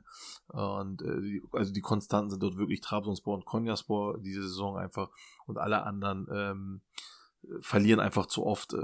Das heißt, dass die Liga sehr, sehr ausgeglichen ist in dieser Hinsicht. Da kann wirklich jeder jeden schlagen und ähm, ja, deswegen möchte ich noch nicht mal sagen, dass Alanya hier sicher in, in, im, im Europacup äh, drin ist. Äh, man muss natürlich auch noch gucken, was mit dem türkischen Pokal passiert, ob äh, der fünfte Platz auch noch dazu zählt dann oder ob halt jemand anderes den Pokal gewinnt, der gar nicht in dieser äh, oberen Reihe mit ist. Das muss man dann alles noch mal sehen dann. Genau, auf dem vierten Platz, also auch noch momentan Conference League Platz, folgt dann Adana Demirspor. Ein Team, was, glaube ich, so ziemlich niemand auf dem Schirm hatte, äh, aufgestiegen jetzt äh, vor der Saison aus der zweiten Liga, dann mit einigen ja, Transfers von doch, ich sag's mal, bisschen älteren Spielern, so ein Lukas Castro mit 32, Belhanda mit 31, Gökhan Inla mit 37, Stambuli mit 31. Ähm, viele Spieler, auch im Balotelli, der dort aktuell spielt es hat mich so ein bisschen an Fatih Karagümrük erinnert in, in der letzten Saison, die einfach ganz stark auf wirklich sehr, sehr viele alte Spieler gegangen sind, die weit schon über ihrem Zenit sind und eigentlich nicht mehr die große Qualität mitbringen, aber auch Fatih Karagümrük war letztes Jahr gar nicht so übel unterwegs und aktuell ja auch gar nicht so schlecht platziert. Ähm, aber bei Adana Demirspor funktioniert es noch viel, viel besser. Auch ein Grund, Arjen Muric, ähm, hinten geliehen von Man City, mit einer sehr, sehr starken Performance in der aktuellen Saison. Und vorne kreiert man tatsächlich die meisten Chancen der gesamten Liga, schaltet dann nur so ein bisschen an der eigenen Chancenverwertung. Ähm, aber offensiv machen die Jungs schon auch großen Spaß. Ja, definitiv. Ähm, also doch, mit Adana Demispor habe ich schon gerechnet und auch einige ja, andere. Unser, deswegen bist du unser Experte heute. ja, also, äh, aber das lag natürlich auch daran, äh, dass wegen den Einkäufen. Ne? Genau, ja. Was die ja. alles gekauft haben im, im Sommer, das ist nicht mehr heilig gewesen. Da hatte ich als, als Prognose gesagt, die werden entweder äh, richtig weit oben spielen oder ziehen, ziemlich weit unten. Ich glaube, bei denen wird es keine Mitte geben. Es hat sich tendiert zu weiter oben. Freut mich für sie persönlich sehr, sehr, denn Adana Demirspor ist nee, ich wollte sagen war, aber nee, es ist immer noch, ist eigentlich ein Chaos-Club.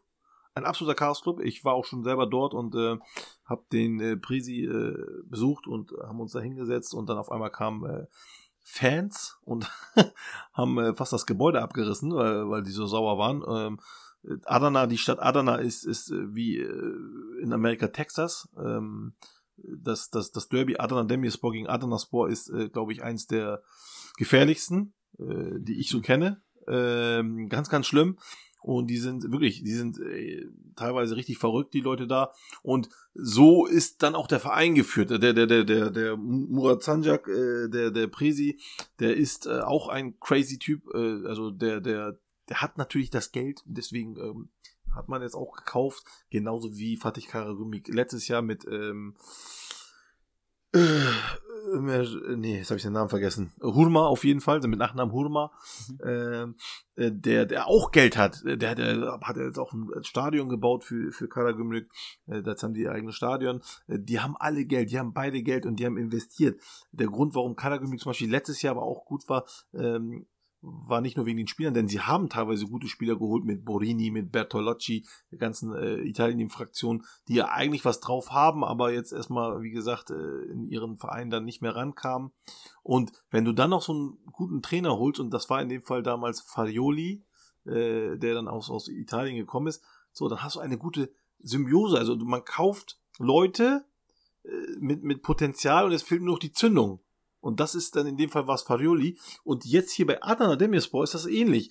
Sie holen Skandalspieler Balotelli, sie holen einen schwierigen äh, ähm, äh, oder nicht so einfachen Charakter, auch Matthias Vargas, Asambolango, ein, ein, ein, äh, wie soll ich sagen, ein, ein Paradiesvogel, sag ich jetzt mal so. Zack, zack, zack. Dann holen sie aber auch wieder äh, eine Kante mit Svensson und so weiter und so fort. Dann auch noch so junge Spieler wie Tayyip Sanuc, äh, der schon vorher da war, oder halt auch jetzt neu Ismail Çokçalış von noch Bursa vor, jetzt ist er bei, bei Adana, wie du schon angesprochen hast, Adrian Net Mudic. So, und jetzt brauchst du auch hier wieder den, den, den Zunder, und das ist in dem Fall halt ähm, Vincenzo Montella, wieder ein junger, äh, ein junger Trainer, wie gesagt, was, sowas begrüße ich ja, ist Italiener. Jetzt haben wir mittlerweile zwei italienische Trainer bei uns, äh, wovon einer ein bekannterer Spieler sogar war. Ähm, und das, das, das konnte man sich vor sieben, acht Jahren nicht vorstellen, dass bei Adana oder bei, äh, wo ist er hier, bei Alanya jetzt, äh, solche Trainer sind. Und das zeigt halt die Entwicklung, eine gute Entwicklung in den, äh, in den äh, kleineren Clubs. die halt in den größeren nicht passieren. Äh, da wird stagniert ohne Ende, beziehungsweise, was ich schon sagte, ihr, ihr, ihr Nicht-Können wird jetzt gerade aufgezeigt.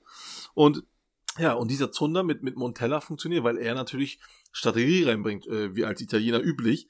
Bringt er Strategie rein, bringt er ähm, Taktik rein. Ja, und das können gewisse Spieler natürlich von hier. Und die anderen türkischen Spieler lernen dazu komplett. Und ähm, so ergibt das halt dieses Bild. Du hast gerade Matthias Vargas schon angesprochen, ist eine ganz, ganz spannende Flügelzange zusammen da mit Yunus Akgün. Äh, die zwei Unfassbar. somit die, Unfassbar. mit die dribbelstärksten Spieler der gesamten Liga und dementsprechend, man, man steht auch recht tief. Äh, bei Adana Demirspor ver vermeidet im Prinzip ins hohe Pressing zu gehen, um dann ausgekontert zu werden, sondern steht eher tief und hat dann eben seine extrem schnellen Flügelspieler, die sehr, sehr technisch beschlagen sind. Äh, Vargas ja auch überraschend, dass er jetzt doch so zündet, hat ja in Spanien nicht wirklich funktioniert bei Espanyol mit ihm. Ähm, auch Akgün nur ausgeliehen von Galatasaray. Ich weiß nicht, ob es da eine Kaufoption gibt. Vermutlich eher nicht. Kannst du mir gleich nochmal kurz sagen. Ähm, aber auch die zwei. Also alleine Vargas mit neun Torvorlagen schon, Akgün sieben Tore ähm, und fünf Vorlagen. Ja, brutal stark und vorne Assombalonga und Balotelli, du hast es auch schon gesagt, beide mit die acht Treffern. Offensiv brutal stark und defensiv auch ähm, halbwegs solide mit einem starken Torwart. Ja, warum nicht international? Ja, also eben, genau. Warum nicht international? Der- Der Kader wurde jetzt bisher noch, wie gesagt, noch ein bisschen ausge, äh, äh, in der Breite noch ein bisschen ausgebaut. Jetzt ist jetzt noch, wie gesagt, Ismail Çokçalic, äh, 21 Jahre dazugekommen und Mustafa Kapi, den ich vorhin angesprochen hatte, von Lille noch dazugekommen. Ähm, und dazu auch noch Erdogan Öztümer von äh, äh, Karagümrük. Also so ein bisschen noch, ein bisschen den Kader ein bisschen breiter gemacht. Denn die eigentlichen Akteure hast du ja gerade genannt, Matthias Vargas und Yunus Akgün, zwei unfassbar gute Spieler. Also Matthias Vargas hatte dieses Potenzial schon immer, auch in Spanien. Und wie gesagt, es gehört immer jemand dazu, der das zünden kann. Und äh, bei, bei, in der Türkei ist das nun mal so. Wie, keiner der türkischen Mannschaften, ich sag mal wir, ich rede mal von wir, wir können keinen Spieler holen, der europäisch gerade im Aufstieg ist. Das geht gar nicht, weil die Top 5 sind da, ganz klar. Äh, Oder auch, keine Ahnung, Ajax oder sonst was. So. Wir können nur Leute holen, die schon mal gezeigt haben, dass sie was können und dass sie es eigentlich drauf haben, aber aus irgendwelchen Gründen das nicht zeigen können. Und die kann man holen und muss dann hoffen, die richtigen Funken für diese Leute zu finden, dass sie dann eben wieder abgehen und dann kann eben was ganz Großes aus dem passieren. Aber die Kehrseite ist natürlich, jetzt sehe ich bei Matthias Vargas, er ist natürlich nur geliehen. Das heißt, wenn er jetzt hier äh, groß mitspielt, dann will ihn natürlich Espanyol behalten. Das gleiche gilt für Yunus Akgün. Ja, es gibt keine Kaufoption. Ähm, die werden ihn natürlich auch halten. Ich persönlich, ich sag ganz ehrlich, für mich können jetzt, äh, von mir aus können mich jetzt die Gala-Fans haten. Ich gönne es Gala nicht, dass Yunus Akgün wieder zu denen zurückkommt. Warum, wenn du mich warum fragst? Weil die den Jungen einfach nicht ähm, würdigen. Warum? Also er wurde ausgeliehen schon vorher, auch an Adana Demirspor, da hat er schon richtig gut gespielt. Dann kommt er wieder, dann äh, ist aber in, der- in, in, bei Gala das so gewesen im Sommer, dass natürlich Fatih einen Plan hatte, diese, einen Dreijahresplan, den er mal gesagt hat, äh, die Mannschaft zu verjüngen. Und dann holen sie natürlich Chikildao, und dann holen sie natürlich Moruzan und so weiter und so fort. Und die müssen dann auch spielen. So, und was ist denn mit Yunus Akgün? Der bleibt dann wieder auf der, also wieder auf der Strecke. So, jetzt wird er wieder ausgeliehen an, an, an Adana. Und jetzt spielt er sogar noch, noch besser als letzte Saison. Also wirklich unfassbar, wie er spielt. Und äh, du hast recht, die spielen auf Konter sehr, sehr gut und auch sehr clever. Sehr schnell vor allem auch.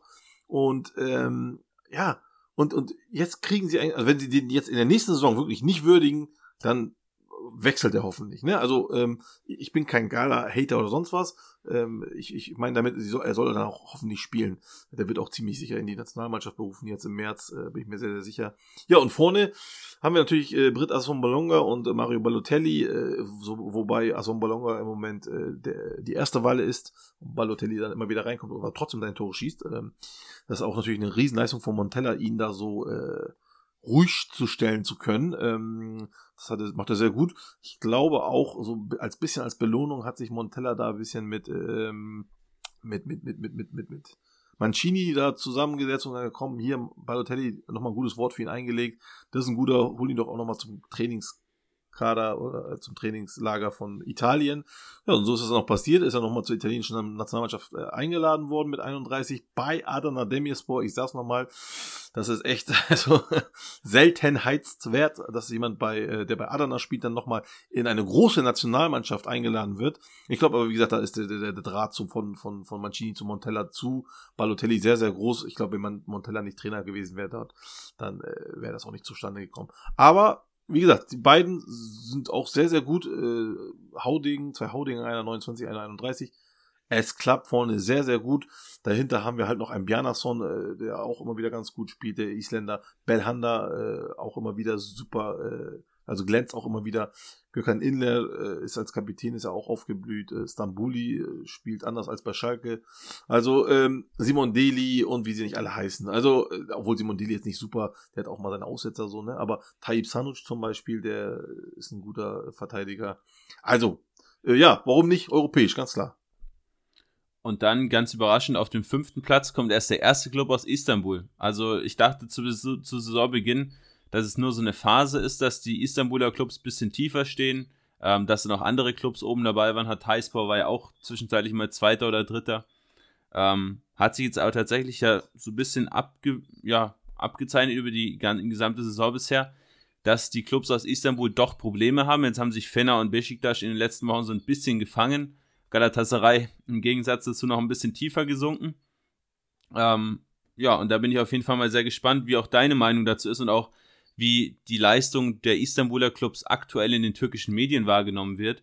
Äh, Ferner ja eigentlich schon mit einem ziemlich starken Team, wenn man so mal rein auf die Namen blickt. Ähm, aber so Spieler wie Diego Rossi beispielsweise noch gar nicht wirklich gezündet, auch Megin Berisha noch nicht so wirklich top in Form. Äh, man versucht häufig den Ball sehr, sehr früh zu erobern.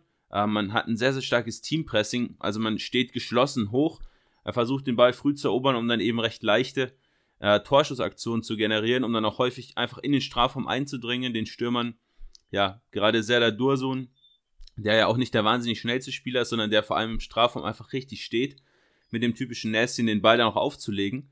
Ähm, funktioniert ziemlich gut, kann man sagen, aber trotzdem eben nur Fünfter. Ja, ganz genau. Ähm, also, der einer der Hauptgründe, warum, warum die jetzt auch vor allem in der Hinrunde nicht so gut dastanden, ist ähm, das Verhältnis vom Team zum Trainer Vitor Pereira. Ähm, ich muss vorweg sagen, ich finde, ich halte Vitor Pereira für einen sehr, sehr guten Trainer, äh, weil er die Taktikphilosophie verstanden hat. Ähm, er ist nicht ein starrischer, also starrliebender äh, Taktiker, sondern einer, der wirklich ähm, mit dem äh, Team geht und viel auf Spirit legt, äh, Team Spirit. Äh, das ist für ihn das äh, Wichtigste und, und äh, er steht sehr auf äh, Dreierketten hinten. Ähm, er spielt ungern mit Vierer, sondern eigentlich immer mit Dreier, was auch äh, Attila Schalay dann zum Verhängnis wurde, dass er ihn dann als äh, äh, äh, Entschuldigung, äh, andersrum, sorry. Als er dann irgendwann in die Viererkette ummünzen musste, dass, dass dann Attila Schalay da raus musste, weil er ihn als, nur als Drei, Dreierkette Abwehrspieler sieht und nicht als Vierer. Ähm, aber grundsätzlich ist es so, dass die Mannschaft die Spielphilosophie von Pereira A nicht verstanden hat, ganz, also nicht alle, es geht nicht um alle, aber um viele, aber B vor allem eine Fraktion sich um äh, Mesut Özil, äh, Merta Kanyandash und wo ist er? Und Irfan Jankavici gebildet hat. Und ähm, ja, das ist ähm, für mich die Schuld des, des Präsis, also der Präsident. Ich habe ihn am Anfang für sehr, sehr visionär gehalten, aber ähm, ist er leider nicht. Äh, ich habe wirklich gemerkt, okay, der ist, äh, der, der ist ein sehr, sehr erfolgs, erfolgreicher Geschäftsmann, gehört zu der reichsten Familie in der Türkei. Äh, und geschäftlich hat er auch gute Sachen gemacht bei Fener, aber sportlich kann er nicht. Also es ist ja auch nicht sein Milieu. Und deswegen frage ich mich halt, warum er es nicht besseren Leuten überlässt. Hat er am Anfang, das hat auch nicht so alles geklappt, aber ähm, ja, er hat dann irgendwann meiner Meinung nach falsche Schritte gemacht. Also man hat jetzt Mesut Özil geholt, ja, alles gut, aber er kam mit so einem Tamtam, -Tam, mit so einem riesen Trara, dass natürlich, äh, das war ja damals noch zu Errol Bulut Zeiten, dass natürlich irgendwann, äh, oder nicht irgendwann, sondern und Errol Bulut ihn kenne ich persönlich, äh, den Trainer. Wir haben uns schon ein paar Mal getroffen und reden auch. Und ich weiß, was für ein Trainer er ist. Und dann auf einmal spielen sie da in der Taktik, die überhaupt nicht Errol Bulut-like ist, wo ich dann denke, was ist denn jetzt los? Und da war ich mir ziemlich sicher, dass sie ihn nicht so spielen lassen haben, wie er es gerne wollte. Als Mesut Özil gekommen ist, ist dieses ganze Mannschaftsgefüge gesprengt geworden.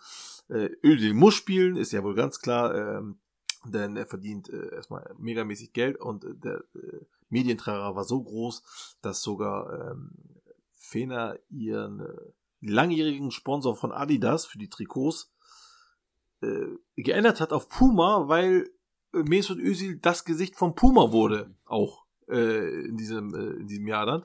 Ja, wurde alles auf Puma umgestellt. Also das, das zeigt mir schon, wie groß diese Reichweite von diesem Transfer war.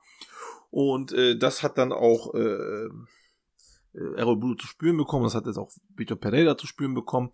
Auch wenn ähm, irgendwann jetzt, äh, ich glaube, das wann war das, ich glaube, vor ein paar Monaten, da hat dann der, der, der Presi dann auch nochmal ein Statement gegeben, wie zum Beispiel, ja, wir stehen hinter unserem Trainer und Mesut Özil soll sich mal so langsam auf den Fußball konzentrieren und nicht auf seine Nebengeschäfte, die er tatsächlich viele hat. Das macht er sehr, sehr unclever, möchte ich sagen. Ähm, denn es gibt Spieler, die das sehr, sehr clever machen, allen voran äh, Podolski zum Beispiel. Ja, das kann Mesut Özil überhaupt nicht, äh, weil ähm, Podolski hat das nebenbei auch gemacht, hat sich immer auf, auf den Fußball konzentriert, hat bei Fußball 100% gegeben und Mesut Özil macht das eben nicht. Mm, und äh, ja, so hat sich dann natürlich so, so, so eine kleine, so ein Clinch dann gebildet. Im Endeffekt äh, musste dann Pereira trotzdem gehen. Und äh, ja, und dann kam halt äh, die eigentliche Katastrophe, dass man halt mit Pereira den, den Abgang gemacht hat, aber ähm, es dann keinen neuen Trainer gab. Und dann gab es mal irgendwann eine Statistik, äh, wo die dann gesagt haben, ich weiß jetzt nicht, wie viele Jahre jetzt er schon da, ich glaube, der Ali Koch, also der Präsi von Fener, ist, glaube ich, drei Jahre schon da.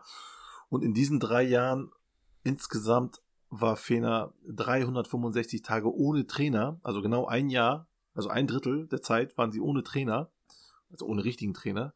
Ähm, auch jetzt haben sie ja eigentlich äh, eine ganze Zeit lang keinen richtigen Trainer gehabt. Jetzt haben sie einen Lückenfüller geholt mit Ismail Kartal. Äh, der soll bis zum Saisonende Trainer bleiben und der ist gekommen, weil der kommt mit für wenig Geld. Der macht das, das ist eine Herzensangelegenheit für ihn. Und, und den haben sie jetzt geholt und dann wird wahrscheinlich im Sommer, ähm, so wie sich das anhört, jetzt äh, Jogi Löw kommen äh, mit äh, 10.000 Konditionen, äh, die er da äh, Dings aufgelegt hat. Was aber, was ich aber verstehen kann, weil wenn du als äh, ein sehr, sehr strukturierter Trainer ähm, äh, zu einem Chaos-Club kommst, wenn du so willst, willst du das alles äh, richtig machen. Und ähm, aber ich kann das jetzt schon mal vorweg sagen, für mich ist Jogi Löw nicht der richtige Trainer für Fener. Nicht, weil Jogi Löw nicht gut ist, darum geht's nicht, aber weil er dort einfach nicht die Arbeit machen kann, die er sonst gewohnt ist. Äh, das nur noch mal vorweg. aber jetzt hier noch mal zum, zum, zum, zur Gegenwart. Genau. Ähm, es, es, es, so langsam kristallisiert sich das so raus. Ja, sie fangen sich so oben ein bisschen. Das äh, liegt aber auch vor allem daran, dass jetzt zum Beispiel Bright Osai Samuel ähm, viel immer rechts hinten spielen musste, weil einfach rechts hinten äh, keiner mehr da war. Äh, und ähm, jetzt äh, will man da aber dann doch jetzt jemanden holen, dass er wieder entlastet wird nach vorne hin. Aber der hat das hinten ganz gut eigentlich gemacht. Ähm, nur weil der es hinten gut gemacht hat, konnte er vorne nicht viel machen und deswegen stagnierte das vorne halt auch immer ein bisschen mit den äh, Chancenverwertungen. Ähm, ja, vorne hat man drei Stürmer, die alle okay sind, aber keiner richtig gut. Und das ist halt auch noch ein Problem. Äh, Merkin Berisha, wie gesagt, mal so, mal so. Enna Valencia ist sehr oft verletzt einfach. Und Serdar Dursun tut halt viel, aber ähm, kriegt halt auch nicht diese ganzen Anspiele, die er eigentlich sonst haben möchte, weil er kann eigentlich aus jeder Situation irgendwas machen. Aber die Anspiele kommen halt nicht. Äh, und wie gesagt, Pelkas ist dieses Jahr, diese Saison komplett abgetaucht. Diego Rossi halte ich eigentlich für einen guten Spieler, aber ähm, hat auch am Anfang was gemacht, aber jetzt er, ist er dann auch wieder ein bisschen abgetaucht. Äh, hat man jetzt auch nicht unbedingt die ganzen Chancen gegeben, die man möchte, weil ich glaube, er ist eigentlich ein guter, ist jetzt aber auch verletzt. Dann gibt es dann noch so junge Spieler wie Mohamed Kümüşkaya oder Arda Güler, die am Anfang der Saison immer gespielt haben und auch recht gut und auf einmal spielen sie nicht mehr. Die sind jung, ich verstehe nicht, warum die nicht, äh, warum man denen einfach nicht die Chance gibt. Spiel doch einfach, fertig. Nee, ich verstehe es nicht. Ähm, aber Ferdi Kadiolo, ja, ist ein guter. Mein Lieblingsspieler. Ist aber bei Fenner. Ja, Okay, aber jetzt muss ich dir auch leider da ein bisschen den Zahn ziehen, wie vielen anderen Fernandes auch. Äh, sie, sie, sie finden, also er wird für mich ein bisschen überhyped. Äh, er ist ein guter Spieler, keine Frage. Ähm, aber äh, trotzdem äh, merke ich bei ihm noch nicht so dieses, äh, er nimmt das Spiel noch nicht, also in die Hand so richtig. Also er, er ist noch unter der Fuchtel von so Leuten wie Mesut Özil und wo auch äh, José Sosa, wo er noch riesen Respekt hat, ist ja auch alles in Ordnung. Aber warum traust du dich nicht noch ein bisschen mehr? Ein bisschen mehr offensiver und ein bisschen mehr hier. Er ist noch mir noch viel zu passiv, viel zu Dings, aber er spielt viele gute Pässe, die aber mh, hm, keinen Input dem Spiel an sich geben, also äh, irgendeine positiven Wendung. Wie zum Beispiel, äh, wie sagt man da gerne dazu? Schnitt, vor dem, Schnittstellenpässe. Dem, Schnittstellenpässe, Dankeschön, Schnittstellenpässe ähm, oder der Assist vor dem Assist, diese Pässe halt, ne? Also, davon spielt er mir noch viel zu wenig und das ist das, was mich einfach an ihn stört so ein bisschen, äh, dass er da noch ein bisschen mehr äh, beherzter sein kann und so. Äh, ganz im Gegenteil zu zum Beispiel zu einem Miguel Crespo, der mich positiv überrascht hat mit seiner mit seiner Art Fußball zu spielen. Äh, das gefällt mir sehr gut. Ähm, auf der anderen Seite haben wir dann noch halt, wie gesagt, die Homies von Mesut Özil, äh, Mert Hakan Yandash und Irfan Cankaveci, wovon ich Mert Hakan Yandash äh, qualitativ einfach nicht für gut halte. Tut mir leid, er hatte eine gute Saison bei Sivaspor und das war's.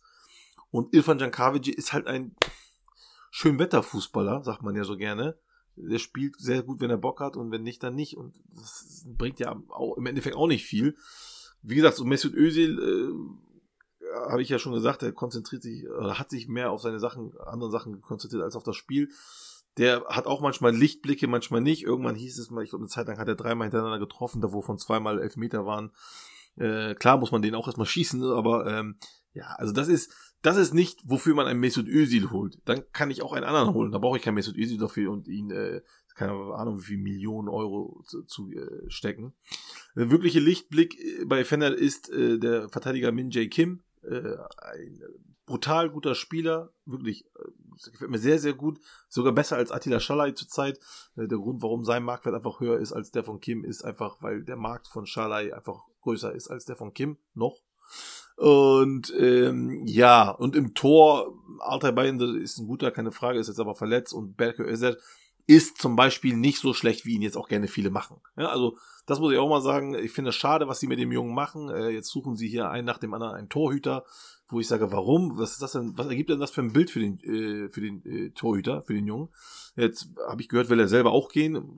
Kann ich auch verstehen, dass er jetzt auf einmal gehen möchte, obwohl er vorher eventuell noch äh, verlängert hätte wenn man sich so als Verein verhält, finde ich das nicht in Ordnung. Äh, so schlecht, wie ihn jetzt viele machen, war er nicht. Aber das werden natürlich alle Fanatlis anders sehen. Aber so ist das. Ja, ansonsten fällt mir, achso, ja gut, natürlich, Luis Gustavo ist auch gut abgetaucht. Also wirklich, der hat sich auch sehr, sehr, ja, zum Negativen entwickelt, obwohl er immer wieder versucht, aber irgendwie ist er, kriegt er die, die Bindung zum Team nicht. Und heute ganz frisch ist äh, Osan Tufan zurückgekehrt aus Watford. Ähm, ja, pff, was kann ich dazu sagen? Der Trainer hat eigentlich schon gesagt, er sagt einfach, Osan ist einfach nichts Premier League Material. Ich glaube, das sagt schon alles. Ja, mich bei ihm auch sehr gewundert, dass er dann tatsächlich in die Premier League gewechselt ist. Hätte ich jetzt auch nicht unbedingt damit gerechnet, dass er da auch die Qualitäten erfährt und ist jetzt auch nicht mehr der absolut äh, junge Spieler, der noch viel Potenzial nach oben hat. Äh, Kim hast du gerade schon genannt. Äh, Finde ich auch total spannend. Auch da wieder typisch, dass so ein Spieler dann erstmal in so eine Liga geht wie in die Türkei, äh, weil viele, ja, Clubs aus den Top-Ligen dann einfach ein bisschen Angst haben, so Spieler zu holen, die sie nicht richtig einschätzen können. Ist ja ganz ähnlich aus mit Afri äh, auch mit Afrikanern, die häufig dann immer erst in eine kleinere Liga gehen, dort dann den krassen Durchbruch schaffen und dann für ein Vielfaches verkauft werden können. Ähm, einfach, damit man mal gesehen hat, wie sie sich in Europa präsentieren. Und ich denke auch, dass bei Kim äh, Fenner nicht die Endstation sein wird. Ähm, zu Kadioglu noch, er hat ja häufig auch diesen linken Wingback gegeben in der Dreierkette. Ähm, hat mir da auch sehr, sehr gut gefallen, weil er da eben ähm, nicht defensiv gespielt hat und nicht offensiv, sondern eben diesen Mittelpart quasi spielen konnte, ja, der beides verknüpft richtig. hat und da wirklich defensiv eine gute Qualität im Bodenzweikampf hatte, sehr, sehr stark auch in der Antiz Antizipation war und nach vorne auch mit seinen Läufen, mit seinen Carries, also den Ball tragen und auch mit diesen Pässen ähm, auch einen Input liefern konnte, aber jetzt halt natürlich nicht so wie ein Flügelspieler am Ende des Tages auch Torchancen kreieren muss, sondern im Prinzip ist es so ein bisschen die Rolle, die auch ein Philipp Kostic in, in Frankfurt hat, für den Defensivspieler zu schlecht, für den Offensivspieler nicht gefährlich genug. Und dann ist die Wingback-Position genau die richtige. Und da ist jetzt die Frage, äh, wie man ihn dann in dieser neuen, in diesem neuen System mit der Viererkette dann auch eingebunden bekommt. Ja, also wenn, wenn man sich mal seine, seine Position auch bei uns bei Transfermarkt anguckt, dann steht da linker, mit, linkes Mittelfeld und bei einem Bright Osai Samuel zum Beispiel steht äh, rechter Flügel. Das zeigt uns schon natürlich, dass ein Osai, äh, Osai Samuel natürlich offensiver ist. Und das ist das, was ich im Spiel meine. Ein Samuel bringt viel mehr Input, bringt viel mehr Gefahr, bringt viel mehr äh, äh, Spannung in das Offensivspiel rein als ein Freddy Cadorlo. Jetzt kann man mir natürlich sagen, ja, aber das ist nicht seine Aufgabe. Seine Aufgabe ist halt linkes Mittelfeld und dort halt wirklich äh, die die die die die äh, das das Verbinde oder Bindeglied zwischen Abwehr und, und Sturm gut zu spielen und auch dort äh, Ball sicher zu halten und äh, Spiel aufzubauen. Das ist korrekt, absolut korrekt. Aber ich, äh, wenn ich, wenn, wenn, wenn man mir diesen Spieler so hypt, dann erwarte ich halt solche Aktionen auch vom Spieler. Äh, eben die, eben diese Schnittstellenpässe häufiger macht. Ähm, äh, wie gesagt, auch ein bisschen unerwartete Sache. Dann sage ich, ja, wow, das ist ein Spieler, der, ähm, das ist, den, den, diesen Push verstehe ich. Aber diesen Push, der halt bei diesem jungen Rad jetzt ist, von den Fans, äh, den verstehe ich halt eben nicht. Er ist ein guter Spieler, definitiv. Ich sage nicht, dass es ein schlechter ist, um Gottes Willen, das ist ein richtig guter Spieler.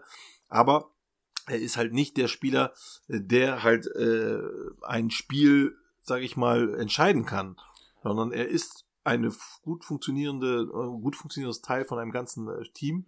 Aber da muss halt auch das Team sehr gut funktionieren. Und genau, da, das ist, da, halt, ist, da ist ja im Prinzip auch wieder die Kaderplanung so ein bisschen das Problem. Man hat sehr, sehr viele Flügelspieler im Kader und holt dann oder spielt mit dem Trainer, den man dann jetzt äh, hatte, mit Vitor Pereira ein System mit Dreierkette, wo du im Prinzip ohne die kleinen Flügelstürmer agiert hast ziehst dann einen Osai Samuel nach hinten, wo er nicht die Performance abliefern kann, die er offensiv hat. Ähm, für Cardioglu passt das System. Jetzt änderst du das System wieder. Jetzt passt für Osai Samuel und für die anderen Flügelstürmer, aber für Cardioglu nicht mehr. Also da ist halt so ein bisschen so das, äh, keine mittel- bis langfristige Planung da. Was will ich für ein System? Was will ich für eine Ausrichtung? Und auch ja eine Trainerverpflichtung danach auch auszurichten. Was will der auch fußballerisch und Spiel ähm, Spiel ja systemtechnisch ähm, an den Tag legen, weil wenn man richtig planen würde, würde man sagen, okay, wir wollen auf Dauer mit einer Dreierkette spielen, das heißt, wir brauchen auf Dauer qualitativ hochwertige Wingbacks, also ein Osai Samuel eher nicht ähm, und holt dann eben Spieler, die mehr in dieses System auch reinpassen. Und das ist halt der Grund, warum ich sage, ne, dass so viele wenig, äh, wenige Vereine nach äh, Vereinsphilosophien mhm. äh, arbeiten. Genau. Äh, wirklich, äh, wenn, ne, wenn man halt sagt, okay, man will das so aufbauen, dann muss man das auch so durchziehen. Ja, was, was bringt mir jetzt dieser Trainerwechsel in der mitten in der Saison? Äh, jetzt muss dieser Ismail Carter halt eben mit den Spielern äh, klarkommen und seine eigene Philosophie einbauen und er spielt halt Nummer Viererkette und du hast recht, jetzt ist das halt eben ein Vorteil für, mm, äh, für Samuel, aber vielleicht oder wahrscheinlich ein Nachteil für Kadolo. Also das ist halt so, äh, man spielt halt mm, mit den Leuten ein bisschen Ping-Pong und dann muss man gucken, was im Endeffekt rauskommt. Und für mich persönlich kann Fennel froh sein, dass sie jetzt im Moment schon noch Fünfter sind. Ja, sehe ich auch so. Absolut, absolut. Ähm, jetzt gehen wir schon auf die eineinhalb Stunden Marke zu, Gökhan. Ich würde sagen, jetzt schnappen, schn jetzt schnappen wir uns nochmal Besiktas ja. und Galatasaray, ja. nachdem wir jetzt recht lange bei Fenner hängen geblieben sind. Ähm, und schließen ja. nochmal ab so ein bisschen, was läuft bei Besiktas jetzt vielleicht auch besser als bei, als bei Galatasaray. Ähm, ja. Generell ja auffällig sehr, sehr großer Kader bei Besiktas. Ähm, auch sehr, sehr viele, ja, ich nenne es mal Legionäre. Ähm, es sind, glaube ich, 17 im ganzen Kader, habe ich bei euch gesehen. Ähm, auch sehr, sehr mhm. viele schon ältere Spieler. Ähm, also gerade wenn man da so schaut, ähm, so ein Pjanic, der natürlich eine Qualität reinbringen kann. Ähm, aber auch gerade so Spieler wie Ljajic, wie Alex Teixeira, die im Prinzip, ja, das nochmal so nutzen, um nochmal Geld abzugreifen, hat man wirklich so das Gefühl bei so einem Club, der dann auch international vertreten ist. Aber so ganz scheinen die Rädchen nicht ineinander zu greifen aktuell. Ja, also zu Besiktas kann ich dir ganz, ganz klar sagen, äh, ist für mich ein absolutes Fragezeichen. Äh, warum? Ist ganz klar, letztes Jahr, als Sergen da halt mal ähm, äh, Trainer war und die, die Transfers wie zum Beispiel äh, Gesal und äh, äh, Sosa in letzten Moment geholt hat und wirklich hinter diesen ganzen Transfers sehr viele große Fragezeichen waren. Kyle Laren kam aus Belgien zurück, der war vorher hat überhaupt nicht gepasst bei, bei, bei Besiktas. Dann trifft er in Belgien, man weiß nicht, trifft er jetzt hier bei Besiktas auch wieder oder eben nicht oder was oder wie oder wo. So, Und auf einmal läuft es wie am Schnürchen. Also am Anfang nicht. Am Anfang waren sie erstmal noch nicht so gut, aber danach ging es richtig los. Sehr, sehr gut. Und ähm, ja, und das Ende vom Lied, sie wurden Meister. So. Und was passiert dann? Man geht dann in die Champions League-Saison, hält Leute wie Gesal und wie, äh, lass mal kurz gucken, Rosier, obwohl die auch Gala haben wollte. So, hat die gehalten, holt dann noch einen, ähm, holt dann noch einen äh, Alex Teixeira, der ja bei Schakt ja auch eine große Nummer war eigentlich, und ein Pjanic und ein Batshuayi. Also wirklich internationale Klasse. So. Und was passiert? Genau das Gegenteil. Puff, alles verpufft und sie kriegen hier nichts hin. Sie haben, sie sind zwar die ersten zwei, drei Spieltage sehr gut gestartet, aber danach ging es auch bergab.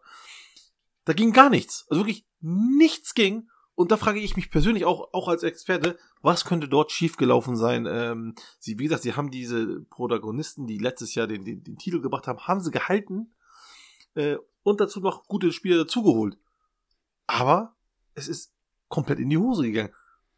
Und ich kann dir ehrlich gesagt nicht sagen, warum. Also was vor allem im Vergleich zur letzten Saison stark aufgefallen ist, dass man deutlich bessere Abschlusspositionen für den Gegner zulässt. Also das war schon sehr, sehr markant, äh, dass einfach klar zu sehen ist, Jetzt ein Destanoglu ist ungefähr auf dem gleichen Niveau wie letztes Jahr. Ähm, Günok ja auch immer mal wieder noch gespielt. Ähm, aber vor allem so die Innenverteidigung schafft es nicht, das Zentrum so stabil zu halten, wie es letztes Jahr noch der Fall war. Ähm, und das ist wirklich sehr, sehr auffällig, weil ansonsten offensiv dieses Pressing, was man versucht zu spielen, macht man auch nicht die ganze Zeit, sondern vor allem dann, wenn es eben, wenn man eben Aussicht auf eine, eine Balleroberung hat, also vor allem, wenn die Möglichkeit da ist, jetzt effektiv zu handeln, dann geht man wirklich auch geschlossen ins Pressing, erobert den Ball ähm, und hat dann auch sehr, sehr viele ja, Aktionen, wo man einfach dann trotzdem schnell zum Abschluss kommt, generell aber vor allem auch ruhig im Aufbau. Das ist auch sehr auffällig, dass man ruhig im Aufbau ist, ähm, geschlossenes Spiel aufbaut und dann über Spieler wie Pjanic beispielsweise ähm, Torchancen kreiert. Also offensiv alles so quasi beim Alten und vielleicht sogar noch ein bisschen besser, aber vor allem defensiv die Abschlussposition, die man schlichtweg nicht verhindern kann. Ja, aber Kirin, guck mal, ähm, das sind ja praktisch die gleichen Spieler wie im letzten Jahr.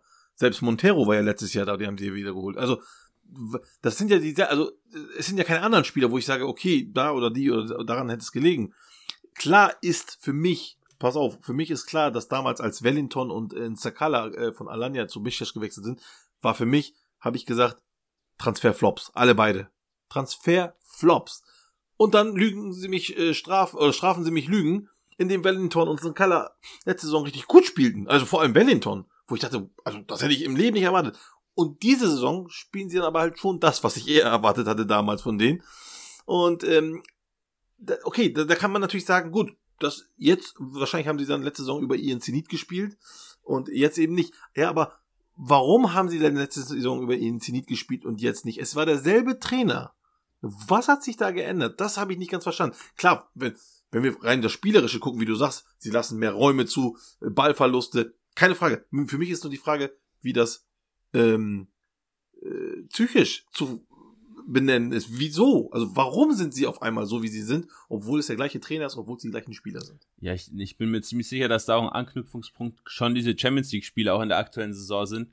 Äh, wenn du dann einfach mal mit einer Packung nach Hause fährst, aus Dortmund beispielsweise, ähm, dann ist es, dann bist du einfach natürlich nicht in diesem Flow, wie du jetzt zum Beispiel letztes Jahr dann drin warst, wo du dann diese äh, Mehrfachbelastung auch nicht mehr hattest. Einfach diese positiven Erlebnisse sich quasi aufgestaut und aufgeschaukelt haben. Und jetzt wirst du halt immer wieder runtergeholt sozusagen, weil du wieder in der Champions League kassierst ähm, und sowas dann natürlich so ein bisschen dein Selbstbewusstsein auch wegnimmt. Ja, also ähm, man, man muss aber dazu sagen, dass sie zum Beispiel in die Champions League ja gar nicht mal so schlecht gestartet sind. Vom, äh, vom äh, Ergebnis her schon natürlich, aber sie haben ja gegen Dortmund wirklich in der letzten Sekunde verloren. Das 2 zu 1 erstmal, sage ich jetzt so. Und dann auch gegen Ajax recht gut ausgesehen. Da, da waren sie auch recht früh äh, nur noch zu zehnt und so. So, und also da, da war ja noch so dieses, okay, es ist ja noch nichts passiert. Und dann äh, gibt's die Klatschen gegen Sporting. Und danach ging's los. Danach haben die nur noch alles verloren. So, also du hast recht, nach der Champions League haben sie dann auch wieder angefangen, ein bisschen zu gewinnen und so, alles gut. Aber, also, es war ein Spiel von, da, da gehe ich jetzt von Sporting aus, also dieses Sporting-Spiel, äh, dass sie äh, zu Hause 1 zu 4 verloren haben. Da muss irgendwie der Knackpunkt passiert sein, weil, wie gesagt, das Dortmund-Spiel war äh, nicht so schlecht, äh, wie man das meinen mag. Und gegen Ajax, wie gesagt, sahen sie zu 10 halt auch nicht so schlecht aus, wo ich denke, aber Ajax hat doch die anderen hier weg verprügelt. So, und dann kommt Sporting und dann gibt's da 1-4 und dann 4-0 und äh, dann kommt wieder Ajax und Dortmund 5-0 und das war's dann. Wo, warum, also dieser, kann eine ganze Mannschaft, die letztes Jahr Meister geworden ist, und zwar in einer bravourösen Art und Weise, mit einem Spiel so einen Knacks bekommen. Ähm, wie gesagt, mit demselben Trainer und so weiter und so fort. Das erschließt sich mir nicht ganz. Wenn ich merken würde, okay, da stimmt irgendwas nicht hier und da und hier und da. Vielleicht stimmt ja auch tatsächlich was nicht im Hintergrund, das wissen wir ja nicht. Das kann ich nicht genau sagen. Ähm, aber ich, ich verstehe nicht, wie die Mannschaft so nach einem Debakel in, in Sporting so untergehen kann. Dass dann im Endeffekt Sergen auch gehen musste, äh, ist natürlich auch ein bisschen strange, weil immerhin hat er mit einer, mit einem Budget, mit einem lächerlichen Budget diese Mannschaft zum Meister gemacht. Das ist wirklich ein Wunder, fast schon. Und er hat selber gesagt, äh, in der Türkei Trainer zu sein, da brauchst du übermenschliche Kräfte. Also da gab's schon, da gab's schon wahrscheinlich ein bisschen Stress da hinten. Aber trotzdem, das hat mich schon ein bisschen verwundert, muss ich ganz ehrlich sagen. Mittlerweile mit dem neuen Trainer und den vielen jungen Spielern, die jetzt hochgezogen worden sind, sieht das jetzt so schlecht nicht aus, tatsächlich. Immer noch nicht das Gelbe vom Ei, aber ähm, ja, sechster Platz bis jetzt, mal gucken, alles noch möglich. Genau, und da würde ich sagen, kommen wir zum Abschluss noch zum ja, fast schon abgestürzten Galatasaray. Äh, da haben auch einige uns die Frage so ganz zynisch mal gestellt, kann Galatasaray den Klassenerhalt schaffen? Ähm, ja, also ich glaube, da brauchen wir nicht drüber reden, ob Galatasaray absteigt oder nicht. Das wird mit Sicherheit nicht passieren. Dafür ist einfach die individuelle Qualität äh, auch deutlich zu groß. Ähm, wo machst, woran machst du denn aktuell so die Punkte fest, dass es nicht läuft? Es gibt einen ganz, ganz spannenden Punkt. Mal, bin, bin ich mal gespannt, äh, ob dir der auch auffällt. Gut, also ähm, folgendes habe ich ausgemacht ähm, ich hatte mal irgendwann auch in, in so einem Artikel von transfermarkt.de mal, da hat man mich also auch gefragt als Türkei-Experten und ich habe gesagt, sie, damals waren sie noch auf Platz 12, dass sie eigentlich gar nicht mal so schlecht spielen, also in der Saison, auch wenn sie verlieren. Sie spielen keinen schlechten Fußball. Man sieht das, man merkt das, sie haben Ballbesitz, sie wollen den Ball behalten, sie spielen, sie haben Lust zu spielen, sie versuchen, machen, aber vorne klappt es einfach nicht. Also wirklich, der, der letzte Pass vorne, irgendwas klappt da nicht. Und dann habe ich natürlich überlegt, okay, hier äh, in der Europa League spielen sie natürlich großartig und, ähm, und so weiter und so fort. Und da wird eines schnell klar, ähm, sie können tatsächlich mit dieser jungen Mannschaft, die wirklich recht jung ist, äh, aber auch gespickt mit ein paar älteren, haben sie sich tatsächlich auf Kontern spezialisiert. Also, sie haben hinten mit Marcao und Nelson zwei richtig geile Verteidiger, mit Muslera noch im Tor, einen richtig guten Torwart. Und sie haben wirklich den Fokus des Spiels hinten, nach hinten verlagert und haben es geschafft, gerade in den Europacup-Spielen mit Kontern sehr gut auszusehen. Und sie haben wirklich sehr gut gekontert. Und äh, hinten standen sie bravourös, haben hinten verschoben, gemacht, getan, richtig gut. Und ähm, nach vorne hin mit wenigen Pässen dann auch äh, schnell gekontert, vor allem mit Kerem Aktürkoğlu und äh, äh, auch teilweise mit Halil Dervişoğlu sah das richtig gut aus. Immer wo ich dachte, okay, Moruzan und auch Cikildao und natürlich Berkan Kutlu, der viel Arbeit macht in der äh, defensiven Arbeit. Äh, ein richtig guter Junge. Und ähm, ja, aber das funktioniert in der Liga nicht, weil sie dort natürlich, dort natürlich erwartet wird, dass sie das Spiel machen.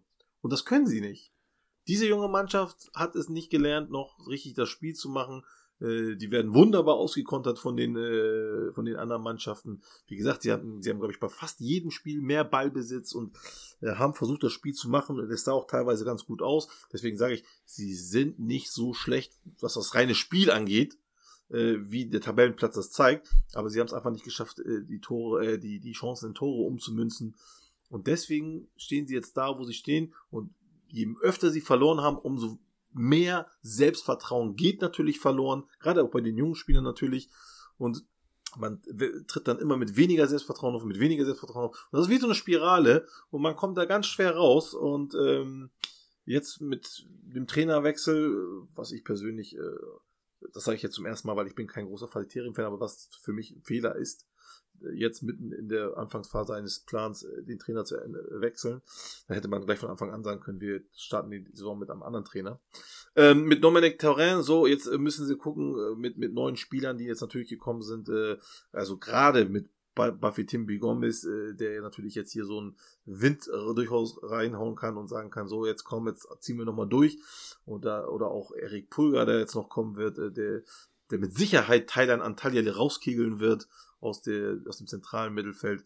Das könnte jetzt was bringen tatsächlich. Das muss man gucken, dass die Leute dann auch wieder ihr Selbstvertrauen bekommen. Und wenn das passiert, dann bin ich auch sicher, dass sie definitiv nicht absteigen.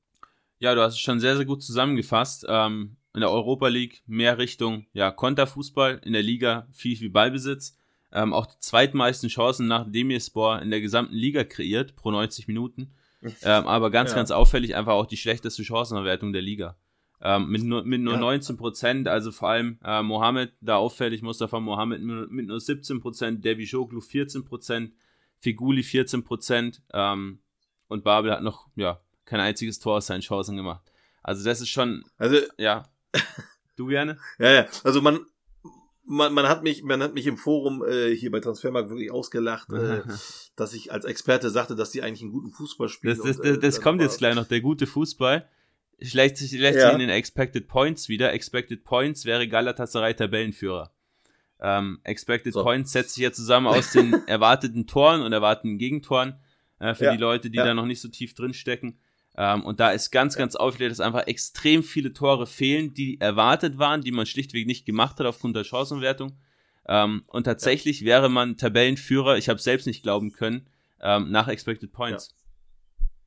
Ja, also, genau. Und, und das ist das, also, wie gesagt, ich, ich musste den Leuten sagen, ich kann nicht verstehen, wie ihr das nicht sehen könnt. Entweder guckt ihr dann nicht mit, äh, guckt ihr dann mit einer Fernbrille, äh, was ja natürlich zu 99 oder 95 Prozent in der Türkei normal ist. Viele gucken durch die Fernbrille und können diesen Ex Expertenstatus eben nicht erhalten, weil sie eben nicht objektiv schauen können. Und ich schaue mir das an und denke, die spielen eigentlich einen richtig guten Fußball, aber es funktioniert, es passt vorne einfach nicht zusammen, weil sie es nicht gelernt haben, sage ich jetzt mal so, also jetzt als Gala zusammen, äh, diesen Fußball, äh, Fußball sag ich schon, diese, dieses Spiel zu machen. Das Spiel zu machen ist nicht deren Ding, weil ähm, das heißt jetzt, wie gesagt, sie haben viele, viele Access Points, wie du schon sagst, die spielen gut zusammen, aber das reicht ja nicht. Wenn du weißt, wie ein Spiel zu machen ist, und das kennen wir noch von Spanien damals, der Nationalmannschaft, die ja teilweise ohne Stürmer gespielt hat, die haben selbst in der 86. Minute waren sie so ruhig, weil sie wussten, Irgendwann kommt noch mal ein, zwei, drei Spots und die müssen wir dann nutzen. Und fertig.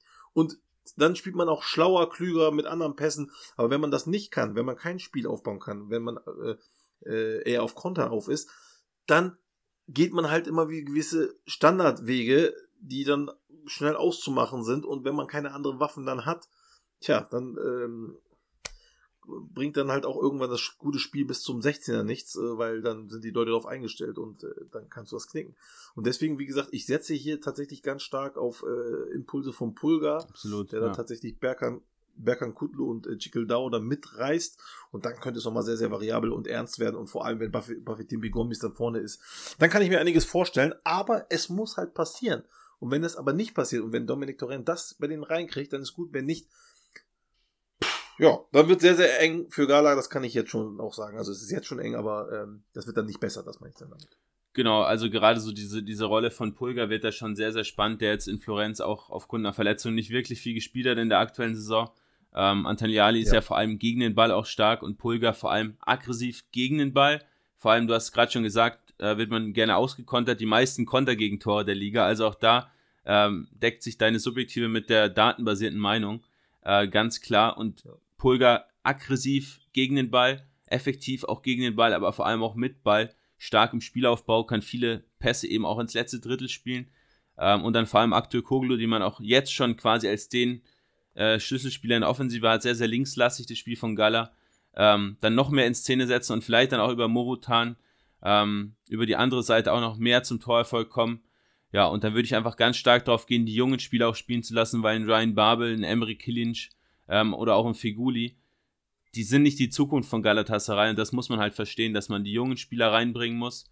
Ähm, ja, und auch mit diesen jungen Spielern dann den Erfolg haben kann, den man sich mit Galatasaray wünscht, auch wenn es jetzt in der aktuellen Saison was Richtung Europa etc. Ähm, geht, na, wahrscheinlich nur noch sehr, sehr schwer zu erreichen ist. Ja, also den Europacup werden sie nicht äh, schaffen. Da, davon gehe ich jetzt mal aus. Ähm, also die Europaplätze ja. meine ich. Die Europa League, äh, wie gesagt, das, die, die haben bis in der, in, der, in der Gruppe sehr gut gespielt. Aber das eine ist Gruppenphase, jetzt kommen äh, K.O.-Spiele. Äh, es sind äh, spannende Mannschaften dabei, wie Barcelona, wie Dortmund. Also ich glaube nicht, dass sie die Europa League gewinnen werden. Und das heißt, es geht dieses Jahr tatsächlich um nackte Überleben. Ähm, wenn sie Ach nee, das wollte ich nur sagen. Quatsch. Ich wollte sagen, wenn sie Glück haben, holen sie den Pokal, aber da sind sie auch schon raus. ja, das wird eine, eine karge Saison für sie. Perfekt, Gökhan. Ich glaube, damit haben wir die Top-Teams der Liga sehr, sehr gut abgehakt. Ähm, zum Abschluss noch eine Frage von mir an dich, weil sich das auch die, die Zuhörer gewünscht haben. Nenn doch mal einen ja. jungen türkischen Spieler, dem du eine sehr, sehr große Zukunft voraussagst, der vielleicht noch nicht ganz so bekannt ist, vielleicht auch noch nicht unbedingt bei einem Top-Team spielt, äh, den du unseren Zuhörern ans Herz legen kannst, damit ja, der vielleicht mal in den Notizblock wandert und dann in zwei Jahren da wieder rausgekramt werden kann und gesagt werden kann, den habe ich da im Create Football Podcast gehört. Äh, also türkischen oder ausländischen äh, oder ist das egal? Gerne einen Türken. Wenn du einen Ausländer hast, dann auch, aber Türke wäre mir noch lieber. Okay, jetzt muss ich da mal ganz kurz mal überlegen, weil, also diesen vom Besiktas, diesen äh, Emirhan Ilkam, der ist schon sehr, sehr gut. Also den kann ich auf jeden Fall äh, auch schon mal empfehlen. Und jetzt habe ich, glaube ich, jetzt muss ich mal ganz kurz gucken. Ach ja, hier. Ja, ähm, der ist jetzt nicht mehr super jung, ähm, aber ich, ich halte ihn für einen guten Spieler, für einen äh, ziemlich guten sogar. Na, wo ist er denn? Jetzt habe ich auch seinen Namen. Äh, ähm, da ist er. Nee, doch nicht. Augenblick, ich habe ihn sofort, meine Freunde. Ähm, da. Äh, Dokan Sinek von, ähm, äh, von Antalyaspor. Mhm. Äh, 23 Jahre alt, äh, ist ein sehr guter Spieler. Der hat letztes Jahr, hatte mich ein bisschen enttäuscht, da hatte äh, sich wohl so eine kleine Kunstpause genommen, möchte ich mal fast behaupten. Aber jetzt ist er wieder da und er spielt äh, formidabel tatsächlich, äh, gefällt mir sehr, sehr gut. Also Dokan, äh, Dokan Sinek kann ich nennen, äh, ist ein äh, guter äh, Spieler. Ansonsten kann man sich eigentlich tatsächlich äh, auch nochmal Bursaspor angucken. Da sind auch noch immer einige gute Spieler, also sogar aus, aus der zweiten Liga tatsächlich. Und ähm, sonst jetzt auf die Schnelle müsste ich mal tatsächlich gucken. Fällt mir jetzt, glaube ich, so jetzt tatsächlich auf die Schnelle keiner ein. Ähm, es gibt hier und da definitiv immer noch äh, gute Spieler, aber ähm, als auf die Schnelle tatsächlich. Ja, ich denke, ich denke, einige spannende haben wir jetzt auch im Podcast schon angesprochen. Ähm, Gerade so Berat Özdemir finde ich ganz, ganz spannend. Ähm, ja, also ja. ich traue der Türkei auf jeden Fall auch in Zukunft in der Nationalmannschaft einiges zu, weil man da gefühlt eine deutlich bessere Generation jetzt auch wieder hat, wie noch vor ein paar Jahren. Ähm, dazu jetzt auch mit einem mhm. Trainer, der ein bisschen, ja, die, die deutschen Tugenden da reinbringen kann. Äh, sofern er nicht bei einem ja. Verpassen der WM direkt wieder rausgeschmissen wird. Das ist ja in der Türkei auch nicht immer alles garantiert. Genau. Ja. Ähm, vielleicht noch ein Abschlusswort zur Nationalmannschaft. Wie siehst du da die Chancen auf die WM-Teilnahme? Ja, ähm, ich, ich bin erstmal sehr, sehr froh, dass einer wie Stefan Kunz da ist. Das ist schon mal ein sehr guter Schritt. Und ähm, ja, also äh, äh, äh Portugal und dann höchstwahrscheinlich Italien. Ich habe gesagt, ähm, wir werden ziemlich sicher gegen Portugal ausscheiden. Äh, sollten wir es aber doch wieder, äh, also ähm, entgegen aller Erwartungen doch schaffen gegen Portugal, dann bin ich mir sicher, besiegen wir auch Italien. Also ich glaube, entweder scheitern wir gegen Portugal direkt oder wir kommen tatsächlich in die WM. Das ist so meine Aussage. Perfektes Schlusswort, würde ich sagen. äh, danke für deine Zeit, hat total viel Spaß gemacht, ziemlich viele spannende Insights äh, ja. zur Super League und äh, ich denke, jetzt können sehr wir gerne. auf jeden Fall nochmal wiederholen und dann noch auf die anderen Teams eingehen. Sehr gerne, hat mir auch sehr viel Spaß gemacht. Ähm, jederzeit, kein Problem. Sehr gut. Also, danke fürs Zuhören, danke, wenn ihr bis jetzt dran geblieben seid. Und wir hören uns in zwei Wochen wieder beim nächsten Podcast. Bis dann. Ciao. Ciao.